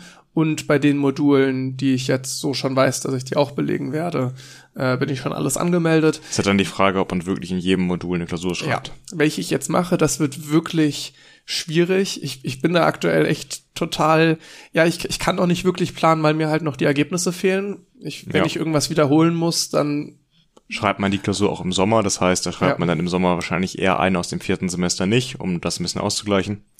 Je nachdem, was es ist, ne, kommt dann Ja. immer ganz drauf an. Ich habe jetzt mal so ein bisschen nachgeguckt. Ähm, ich habe jetzt ja sogar schon einen Schwerpunkt gewählt und Ach stimmt, ähm, du bist ja einer von den, da den äh, technischen Informatikern. Ja, genau. Die ganz besondere Spezies. Äh, da gibt's zum Beispiel ein Fach, wo ich in einer Vierergruppe Abgaben machen muss und ich muss auch E-Tests Was für ein machen. Fach ist das? Äh, Sprachenautomatenkomplexität oder Automatensprachenkomplexität, so rum. Ja. Ähm, Und das ist Gar für die auf sowas, aber schön, Klausurzulassung. Klausurzulassung recht Okay. wichtig. Ich fand das sogar recht, also die Themenliste, Worum geht's denn da? ich, ich hab's nicht mehr im. Kopf, aber ich weiß noch, als ich so durchgescrollt bin, dachte ich mir, klingt ganz Aber interessant. äh, würde ich, damit man sich mal was darunter vorstellen kann, jetzt Automaten, Sprachen und Systeme, das ist ja, ja, das ist äh, wirklich halt technische Informatik, also es ist quasi aber- Informatik. okay. Äh, ich, ich, Weil ja, ich habe es mir jetzt gar nicht durchgelesen, ne? Ich Ähm, weiß es nicht. Ich habe es auch, ich kann jetzt nicht einzelne Punkte irgendwie nennen. Ich habe es wirklich nur überflogen und aber dachte Okay. mir, klingt ganz interessant. Aber ist dann halt ja irgendwie bestimmte Sprachen. Ich weiß nicht. Ich glaube, das andere war dann auch Informatik 4, ist auch ein Schwerpunktsfach, wo Ja. es dann um Konsolenbefehle und sowas auch geht. Hm. Ähm, so in die Richtung. Ähm, ja, so sehr hardwarenahe Programmierung. Ja, mal schauen. Aber ich fand es eigentlich sowohl bei Informatik 4 als auch bei Automatensprachenkomplexität, äh, ich weiß nicht in welcher Reihenfolge, ähm, Irgendwie, irgendwas. äh, fand ich die Themenlisten beide relativ, relativ spannend sogar. Ähm, die Punkte, die ich jetzt speziell habe, ich will nicht technische Informatik, deswegen habe ich ein bisschen was anderes, waren, glaube ich, elektrische, ähm, Ele äh, elektrische Bauelemente und äh, Materialien. Das ist ein Modul, was du, glaube ich, nicht hast, oder? Ja. ja. Ja, da geht's dann wirklich um nochmal weiter ein bisschen Physik, also das ist dann wirklich, ähm, wie der Name es schon sagt, Bauelemente, Materialien, da geht's dann um die chemisch-physischen Eigenschaften von so einem Objekt. Es, es könnte sogar sein, dass ich das auch noch kriege, aber später erst. Kannst Bin du wählen, ne, als sicher. Modul noch, ne? Ja. Ja. Jedenfalls ähm, ist das ein Fach, was du nicht hast, was ich habe. Und Systemtheorie 1, hast du das? Das habe ich. Ja. Systemtheorie 1, was hast du denn noch nicht? Ähm, Schalte 2. Schaltungstechnik 2, genau, ja. Das ist ein Punkt, den ich noch habe. Es äh, knüpft direkt an Schaltungstechnik 1 an. Es sind auch die gleichen, Prof der gleiche Professor und der gleiche Betreuer, die das machen. Das wird da in einem Fluss, in einem Guss fortgesetzt. Ähm, sonst haben wir noch gemeinsam Elektrotechnik 4. Hast du mal da kurz ins Skript reingeguckt? Nee, nee. Es ist nur elektrische Felder, alles. Also von vorne bis hinten. Oh Mann. Es ist, oh, es es, ist es gilt als sehr Max schwierig. Maxwell-Gleichungen etc. Es hat auch 8 CPs, das ist gar nicht so klein, Ja. das Fach. Also es gilt als das schwierigste Fach im vierten Semester. Hm, es, es sieht auch so aus. Ich, ich muss noch, ich bin noch immer so am Schwanken, ne? Jetzt zum Beispiel, als ich eben meinte mit diesen Abgaben, ähm, das, das ist immer was für mich dafür spricht, gerade weil es da zum ersten Mal wirklich für die Klausurzulassung relevant ist, das halt noch zu machen, wo ich Leute kenne, die das auch studieren. Hm. Dass ich halt eine Gruppe habe, die ich kenne und nicht irgendwelche anderen, wo ich Auf die man sich vielleicht nicht verlassen kann, ja. ja. Ähm, das ist halt etwas, wo ich sagen würde, ja, deswegen würde ich das Fach eher vorziehen. Dann kommt das Informatik 4 wahrscheinlich ausläuft. Das heißt, unser Studiengang läuft jetzt aus und dann existiert fast der gleiche, es äh, übernimmt dann, aber ist halt nur technische Informatik raus. Äh, das heißt, die, der Schwerpunkt wird einfach dann nicht mehr angeboten, sondern der wurde ausgelagert in ein extra Studienfach. Ähm, das heißt aber für mich, dass jetzt zum Beispiel Informatik 4 irgendwann nicht mehr angeboten wird. Das heißt, ich muss auch darauf eigentlich einen Fokus legen, damit ich nicht irgendwie ein Problem kriege und das Fach am Ende nicht mehr da ist. Ja. Das heißt, dadurch hätte ich schon fast diese beiden Fächer gesetzt. Eigentlich mache ich immer lieber die schwierigen Fächer zuerst, weil ich die dann irgendwie so, die großen Fächer möchte ich einen Haken hinter haben eigentlich. Ja, kann ich Da verstehen. kann ich das jetzt fast nicht mehr machen. Eigentlich geht das kaum noch in der Planung, ne? du meinst es ist Elektrotechnik 4, oder? Elektrotechnik 4 zum Beispiel. Hömer haben wir zum Beispiel Hömer 4. Gibt's Bonuspunkte, habe ich schon gesehen wieder. Ja. In- Also ET4 Also bei ist Hömer wirklich 4 das Fach, wo man nix wo man nix abgeben muss oder sonst was. Bei Hömer 4 überlege ich so ein bisschen, das ein sechstes Semester zu schieben. Mhm. Ehrlich gesagt. Das ist so ein Fach. Ich habe mir ein bisschen das angeschaut, jetzt bei der Planung fürs vierte Semester. Ähm, diese äh, Module im fünften und sechsten Semester habe ich mir angeschaut und geguckt, was sind denn die Grundlagen für diese Module und was brauche ich denn ähm, wirklich jetzt im vierten Semester, um im fünften und sechsten dranbleiben zu können. Und ich hatte das Gefühl, zumindest wirkt es so, als würde ich Hömer 4 am wenigsten brauchen dafür. Und deswegen wäre es das Fach, was ich am ehesten mal schieben könnte auf sechste Semester. Also was ich auch relativ sicher schiebe, ist Systemtheorie, glaube ich. Hm. Ähm, Da bin ich mir gar nicht so sicher. Ich glaube, das gilt als relativ einfach. ja. Und das ist für mich so ein Grund, wo ich sage, ja, ähm, ich habe ja aktuell noch das Ding, dass ich eh weniger eigentlich an Fächern wirklich aktiv machen wollte, um halt irgendwie Zeit für Space Team zu haben und auch Zeit für Podcast natürlich zu haben. Aber Gut, Ähm, ich glaube, Space Team ist noch mal ein der- bisschen mehr Aufwand als ja, Podcast. also boah, echt wieder, was ich in den letzten Tagen, ich ab, aktuell habe ich auch nichts zu tun, also es ist jetzt nicht nicht schlimm, aber ich bin wirklich aktuell so die letzte Woche war ich ganztags immer beschäftigt mit Space Team Sachen. Hm. Wenn das jetzt so weitergeht im nächsten Semester, herzlichen Glückwunsch. Also dann Schaffst du gar nichts mehr. Schaffe ich eine, zwei Klausuren oder so. Das das wird's noch mal wird's noch mal ganz interessant. Aber das kommt auch noch dazu, aber dann habe ich schon diese Fächer, wo ich denke, eigentlich muss ich die jetzt machen. Es, es läppert sich so schnell. Mir kommt es auf einmal so vor, wie als wären das so viele Fächer, die auf Ja, einmal anstehen. Es sind auch mehr als im letzten Semester noch. Ich werde auch nicht alle. durch, durch fehlende Praktika, ne? Aber Ja. Institutsprojekt dafür. Das darf man ja auch nicht vergessen. Das möchte ich ja auch machen. Institutsprojekt ist ja auch wieder was, was ich machen möchte, solange ich Leute kenne, wo mir die Gesellschaft wichtig ist eigentlich, wo ich sage, das möchte ich eigentlich nicht schieben. Wir müssen uns jetzt bis nächste Woche, also etwa genau in einer Woche, anmelden für das Institutsprojekt. Hast du schon Favoriten? Hast du die alle mal durchgelesen? Ähm, ja, ich habe es auch schon auch schon gewählt. Also ich kann es noch ändern. Ne? Ach so, was hast du denn bisher? ich, ich, ich muss ja 15 wählen. Ja, Ach so, ja, du musst nach Priorität gehen, klar. Mm, Ich hatte, glaube ich, so vier oder so, die die höchste Priorität haben. Und ich was? erinnere mich noch an eins, was so Auto mit Gestensteuerung war. Ja. Also ein Modellauto mit Gestensteuerung. Das hatte ich auf jeden Fall ganz hoch priorisiert. Dann hatte ich noch was recht ähnliches, ein Auto, was irgendwie auf einer Linie fahren soll, auf so einer Klebebandlinie. Ach, das ist doch bei deinem äh, hier Lieblingsprof für Info 2, oder nicht? Das stimmt, ja. Ja, bei dem Rossmann. Ja. Rossmann. Äh, bei, von dem habe ich übrigens noch mal was gehört, wo Ah, wir beim okay. Thema sind. Ja, da bin ich jetzt äh, nächste Woche Mittwoch äh, ist so das das Abschluss, das keine Ahnung, es galt ja mal als das Semesterabschlussabendessen, das keine Ahnung. Ist ein Jahr jetzt also her, auf jeden aber Fall ja. dieses Mhm. dieses Abendessen ist dann ja Kannst dich schon mal einschreiben, ne, fürs Praktikum. stimmt, ne? das ist eigentlich eine gute Idee. Sehr gut. ähm, nee, genau, das das waren so so äh, die ich ganz gut fand. Ich habe auch noch recht hoch priorisiert Sachen, die in so eine Machine Learning Richtung gehen. Das finde Mhm. ich auch sehr spannend. Passt auch ein Stück weit irgendwo zum Schwerpunkt. Ist Ja. auch was, was ich mir Das ist, Master eine, das ist ein Gedanken, den man sich auch machen kann. Das Projekt, also die Projekte werden von verschiedenen Instituten hier an der RWTH angeboten und ähm, es gibt immer begrenzte Teilnehmerzahlen, deswegen muss man auch mehrere auswählen, die priorisieren, weil es nicht garantiert ist, dass man das bekommt, was man unbedingt haben möchte. Und ich würde auch sagen, es macht Sinn, schon etwa in die Richtung zu gehen, die man dann noch als Schwerpunkt im Studium wählen möchte. Ja. Ich, ich habe da jetzt auch zum Beispiel Master, könnte ich mir auch vorstellen, Machine Learning Fächer zu belegen. Das ist natürlich sehr viel Informatik und sehr weit weg von irgendwie Elektrotechnik in dem Sinne, aber ist schon durchaus ein Bereich, in dem ich mich auch sehe. Also Mhm. ähm, was man jetzt argumentieren könnte, die Sachen, die ich gewählt habe, gehen auch in so eine kommunikationstechnische Richtung, aber die sind auch echt dicht beieinander in ja gewisser auch, ja. Hinsicht. Ne? Ich hatte mir jetzt angeguckt für mögliche Wahlmodule im fünften und sechsten Semester. Also die Wahlrichtung zum einen Kommunikations- und Informationstechnik. Das ist die eine. Und die andere Richtung ist Mikro-Nano-Elektronik. Und lustigerweise zum Beispiel im fünften Semester unterscheiden die sich genau in einem Modul. Und im äh, sechsten war es mir äh, auch, also ich habe es nicht mehr gesehen, aber da war es glaube ich auch nur ein Modul. Also insgesamt unterscheiden die sich in zwei Modulen, diese beiden Richtungen. Also ob ich jetzt das eine oder das andere nehme, das wird für meine Entwicklung, meine persönliche, keinen großen Unterschied machen. Generell ist die Schwerpunktswahl, das klingt so krass, aber das bedeutet gar nicht so viel. Eigentlich überhaupt Also nichts. Ja. ich könnte, glaube ich, selbst selbst wenn ich jetzt technische Informatik wähle, könnte ich auch im im ähm, hier im Master irgendwie dann noch komplett in Mikro-Nano-Elektronik einsteigen. ja. Also klar, so Schaltungstechnik 2 belegt zu haben, hilft bestimmt, aber wir haben auch immer wieder Fächer, weißt du, dass so ein Fach belegt und auch wenig gecheckt oder es gibt auch immer wieder Leute, die da wenig checken.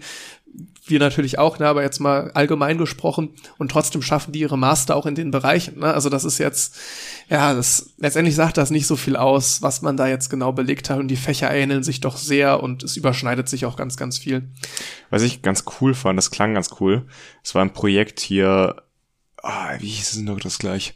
Das war eine Hologrammtechnik mit refraktiven optischen Elementen. Ah, das habe ich auch gesehen. Ich glaube, das hatte ich sogar auch ausgewählt, Ja, das aber ich weiß nicht ganz mehr, cool. wie sehr priorisiert. Da ging es darum, dass man mit MATLAB, dieser Simulationssoftware, dieser Matrixberechnungssoftware, eben Simulationen aufbaut für diese optischen Effekte, die man da äh, erstellt, also Hologrammtechnik zum einen, Projektion zum anderen, dass man sowas simuliert und dann auch wirklich mit physischen Elementen das dann darstellt und guckt, was sind so die Grenzen des Darstellbaren. Und so generell diese, das Thema Optik fand ich schon sehr faszinierend in Physik im zweiten Semester. Und ich glaube, die Richtung kann ich mir auch so ein bisschen vorstellen, dass man da halt über, also ich bin sehr gespannt auch aufs vierte Semester, jetzt auf die, äh, auf das Modul Elektrotechnik 4. Einfach dieses ganze Thema elektrische Felder, elektromagnetische Wellen, ist schon ein Thema, was mich interessiert. Hast du sonst noch was gesehen bei den Institutsprojekten, äh, was dir irgendwie im Gedächtnis geblieben ist? Ich glaube, der Klassiker, was auch die meisten Plätze anbietet, ich glaube 30 waren es, ist dieses selbstfahrende Auto. Was dann, Ja. äh, was man da Ja. baut. Ich glaube, das werden einfach viele wählen und kann ich mir auch vorstellen, dass ich das mal mit einer relativ hohen Priorität Du musst auswähle. ja auch super viele wählen, ne? Ja. Das ist ja, Weil sowas, ich glaube, damit werde ich nicht unglücklich, weißt du? Weil so ein, es ist vielleicht nicht im Speziellen was ganz Besonderes, aber so ein selbstfahrendes elektrisches Auto zu bauen, ist einfach cool. Ich finde halt äh, diese Robotikrichtung total interessant. Ne? Es ist auch, ähm, ja, da kann man jetzt auch wieder diskutieren, ob da jetzt der Schwerpunkt Kommunikationstechnik oder technische Informatik sinnvoller ist für eine Robotikrichtung. Vielleicht hätte ich auch einfach Mechatronik studieren sollen. Aber ähm, finde ich auf jeden Fall spannend, die Richtung, und könnte ich mir vorstellen, da hinzugehen. Und insofern trifft das genau dieses, dieses Projekt dann mit irgendwelchen selbstfahrenden Autos, egal ob jetzt Gestensteuerung oder auf der Linie oder was weiß ich. Ähm, das, das ist ja alles dann relativ ähnlich beieinander. Würdest du was präferieren, was mehr Plätze hat, also dass da mehr Leute das gleiche machen wie du oder eher kleinere Gruppen? Äh, egal, würde ich sagen Egal. sogar. Ja. Ich glaube, es wäre gar nicht so schlecht, wenn man sich in so eine kleinere Gruppe Es versucht. hat, es hat Vor- und Nachteile, ne? Weil ähnlich bin ich es leid, dass ich im Studium immer untergehe in der großen Masse. Es ist ja so, dass wir im Studium mit hunderten anderen studieren und es gibt ja überhaupt keine Individualität. Die Professoren kennen einen nicht, man kennt selbst kaum andere Studenten, also man hat seine kleine Gruppe an Leuten, die man kennt, aber so das Gros der Leute kennt man ja gar nicht. Ich bin mal gespannt, wenn ich jetzt in einer Schwerpunktsvorlesung sitze, Ja, äh, zu jetzt zum Beispiel Automatensprachenkomplexität, wie viele Leute das noch sind. Könnte sein, dass ich da vielleicht dann mit 50 Leuten oder so oder vielleicht sogar weniger bin. Er wird schon, er wird interessant. Aber um nochmal auf das, auf das Institutsprojekt, da die Gruppengröße, das ist natürlich bei einer großen Gruppe äh, das, das Ding, dass du recht viel Input von außen dann noch bekommen kannst. Wenn du irgendwie nicht weiterkommst, irgendwie stuck bist, können dir viele Leute helfen und du musst nicht irgendwie jedes Mal den Professor nerven oder den Betreuer wahrscheinlich. Ja? ja. Ähm, das ist natürlich ein Vorteil, wenn du dich unter Umständen bei einer kleinen Gruppe dann schnell hilflos und alleingelassen fühlst, je nachdem. Allerdings, wenn jetzt, sag ich mal, ein Betreuer so ein Projekt betreut, bist du bei einer Gruppe von vier Leuten natürlich auch eher nah an diesen Leuten dran, die sich damit auskennen, als bei einer Gruppe von 30 Leuten. Ne? Ich bin mal gespannt, wie das Ganze am Ende so organisiert ist. Es gab schon häufiger so Sachen, wo ich mich eigentlich drauf gefreut habe, wie zum Beispiel die Elektrotechnik-Praktikums. Da äh, zum Beispiel im ersten Semester, das hatte ich mich auch, im zweiten Semester das, Ja. hatte ich mich auch Das echt zweite war drauf in gefreut. Präsenz, ja. Ähm, das war echt schlecht einfach. Also das war, da hattest du Vorfreude drauf, das klang ganz echt cool, war absoluter Mist. Äh, durch das Konzept, durch das neue, auch Corona geschuldet, klar. Aber das war wirklich, wirklich nicht so, nicht so nice. Insofern, ähm, ja, ich hatte schon häufiger irgendwie das Gefühl, dass die Sachen cooler klingen, als sie waren. Ich hoffe, das gilt für das Institutsprojekt nicht, weil das klingt erstmal sehr cool und da freue ich mich eigentlich Vielleicht auch muss drauf. man einfach seine Erwartungen ein bisschen runterschrauben und dann mal Wahrscheinlich, ja. ja. Es wird halt immer dann, es klingt dann immer cool, aber dann geschieht sehr viel Stress drumherum mit so, was muss ich denn jetzt wirklich geleistet haben, um zu bestehen? Obwohl das erstmal so nach einem spaßigen Projekt klingt, schaffen sie es dann irgendeinen Leistungsdruck reinzubringen oder eine krasse Dokumentation wird verlangt, irgendwelche Ausführungen, sonst was. Also die sind ganz gut darin, dann doch irgendwo den Spaß zu rauben, um es mal ein bisschen zynisch zu formulieren. Gut, es geht ja nicht nur um Spaß, aber ich gebe dir schon recht, es hilft immer dabei, motiviert zu bleiben. Es erinnert Fall. mich so ein Stück weit an, an eine Sportlehrerin, die ich in der, in der äh, Schule noch hatte, die, wo wir zum Teil auf im Sport auf dem Hallenboden saßen und Arbeitsblätter ausgefüllt haben zu Bewegungsabläufen oder sonst was, wo ich mir dachte, mach es doch einfach mal vor oder lass uns mal den Bewegungsablauf einfach Learning by Doing mäßig, so, lässt du den jeden mal machen und dann sagst du jedem, was er anders machen soll, so der Reihe nach quasi oder alle gleichzeitig. Ähm, aber kann doch nicht sein, dass wir da sitzen und jetzt Arbeitsblätter zu Bewegungsabläufen ausfüllen. Ja, das ist dann. Und so ja. ähnlich sehe ich es bei dem Projekt. Weißt, wir haben sehr, sehr viel Theorie. Also man kann echt nicht sagen, dass in den anderen Fächern die Theorie zu kurz kommt. Lass uns doch mal machen. Lass uns mal basteln, dann gehst du gucken, was wir da fabriziert haben, dann sagst du, dass es scheiße ist und wie man es besser macht und so Learning by Doing halt. Und nicht dieses Hardcore verkopfte. Wir Ja. machen jetzt da ja kein wissenschaftliches Projekt, was man jetzt äh, da jede Kleinigkeit im Vorfeld geplant haben muss. Sowas kann man bestimmt auch mal üben, aber das muss jetzt so der, dieser Rahmen bietet sich eh nicht aktuell. Und dann mehr machen, weniger, weniger verkopft. Hast du gesehen, dass ich bei irgendeinem äh, Projekt stand dabei in der Beschreibung, dass man etwa acht Stunden die Woche einplanen sollte? Das ist viel. Ich habe das Gefühl, dass diese 30 Ps wieder viel zu wenig für den Arbeitsaufwand sein werden. Ja, das ist ja ganz häufig, ne? Ja. Siehe Schaltungstechnik 1. Ja, also ich glaube, dieses Institutsprojekt wird uns noch sehr, sehr viel Zeit Ja. rauben. Ich, wir hatten ja auch mal den Tutor bei dem Mindstorms-Projekt. Hm. Ähm, hatten wir auch im Podcast drüber geredet. Der hatte ja auch totalen Stress mit dem Institutsprojekt. Er meinte, das wäre absolut für die Credit Points, hätte er viel zu viel Zeit da reingesteckt. Er sagte auch sein Institut, ich weiß leider nicht mehr, welches es war, sonst könnte man das schon mal aussortieren. Hm. Ähm, wäre aber auch total blöd irgendwie gewesen, hätte die Anforderungen da die ganze Zeit rumgeändert und am Ende wäre es ein totaler Krampf und totaler Stress gewesen, meinte er. Hoffen wir mal, dass da noch ein bisschen Zeit übrig bleibt, die anderen ganzen Module abzuarbeiten, weil das wird nicht zu wenig sein im nächsten Semester, was man ja, da lernen muss. Ja. Ich hoffe, ich kriege noch irgendwie das Space Team unter oder eher andersrum. Ich hoffe, ich kriege das Studium noch unter. Ja. Ich bin da, aktuell läuft's da irgendwie recht gut. Ich habe da ganz coole Aufgaben, äh, so dass ich mich da relativ gut reingefunden habe, würde ich sagen. Ich ja vorher noch ein bisschen noch auf der Bremse stand. Ähm, also ja doch sehr ins kalte Wasser dann irgendwie am Anfang geht, Sachen beschäftigt, wo man wirklich keine Ahnung von hat und erstmal so ein Grundwissen aufbauen muss. Das betrifft immer noch ganz viele Bereiche, aber ich habe zumindest langsam so eine Nische gefunden, in der ich mich dann ganz gut auskenne und dann tatsächlich auch wirklich mal weiterhelfen kann bei Themen, was jetzt die ersten zwei Monate absolut nicht der Fall war. Also man fühlt sich dann irgendwann mal hilfreich. Das ist der Punkt, ja, zu dem man am Anfang auf jeden Fall ja. kommen möchte. Insofern bin ich da eigentlich ganz motiviert dabei. Und äh, das wird natürlich dem Studium jetzt erstmal nicht gut tun. Es war mir aber auch vorher bewusst. Ne? Klar, das war ja mit eingepreist, ne? Ja. Jetzt muss ich sagen, dass ich sehr dolle Hunger habe. Nichts für Mittag gegessen, ich verhungere gerade so ein wenig. Das hatte ich auch noch nicht gehabt in dem Podcast bisher. Ja, wir so haben, wir haben jetzt, ich weiß auch nicht, was du, ne, wir haben um 14 Uhr ja, angefangen. Ja, du hast ja recht. Die Sache ist, heute wurde bei mir, das war Wasser abgeklemmt, das wurde erst eine Viertelstunde bevor du kamst wieder eingeschaltet. Ich hatte den ganzen Tag kein warmes Wasser, das habe ich auch schon verrückt gemacht, ne? Also. ja, glaube ja. ich, glaube ich. Ja. Ich bin auch so jemand, wenn ich, wenn ich aufstehe, muss ich auch direkt duschen, sonst ist der Tag fast im Eimer. Ich, ich konnte mich nicht durchringen, heute Morgen kalt zu duschen. Konnte ich nicht machen, wirklich. ja, nicht. verständlich. So, das war halt wirklich richtig arschkalt. So, ja. ja, naja. Und, was ich auch sagen muss, wir sind durch die ganze Folge gekommen ohne April-Scherz. Stimmt, ja. ja. Habe ich gar nicht dran gedacht, dass. Äh, ja, ich äh, schon, ich habe kurz überlegt, was zu machen, aber ich glaube, es ist auch mal ganz gut, keinen zu machen. Ja, äh, ich meine, es ist die Jubiläumsfolge. Äh, ja. da, um das nochmal hier, wenn es jetzt Richtung Ende geht, aufzugreifen, ja. aufzugreifen. Äh, meine Stimme hat durchgehalten. Bravo. Hat sie in der ersten Folge auch. Ja. Insofern die Parallelen sind da. Ähm, ja, ich denke mal, die nächsten Wochen ist dann bei uns wieder ganz normales Semester. Da werden wir, ich gehe mal davon aus, ganz normal Folgen machen können. Da ich glaube, wir kommen jetzt alle wieder so ein bisschen in den Trab rein vom Semester. Es beginnt jetzt nächste ja. Woche, das ähm, Sommersemester. Mal sehen. Natürlich, die Klausurphase kommt dann auch wieder immer schneller, als man denkt. Ja, ne?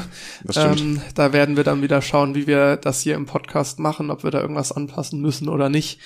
Aber erstmal kommen wir jetzt wieder so ein bisschen in den Flow zurück. Wenn wir dann die nächste Folge aufnehmen, haben wir schon die erste komplette Woche im vierten Semester hinter uns. Da werden wir dann bestimmt von berichten. Und ja, dann bleibt jetzt noch zu sagen, wir hören uns in zwei Wochen wieder. Und ich hole mir jetzt was zu essen. Bis dann. Ciao. Das war 2 mit Potenzial. Jeden zweiten Freitag erscheint eine neue Folge überall, wo es Podcasts gibt. Anmerkungen, Feedback oder Themenvorschläge kannst du uns gerne per E-Mail zukommen lassen oder du schaust mal bei Twitter und Instagram rein. Alle Infos in den Show Notes.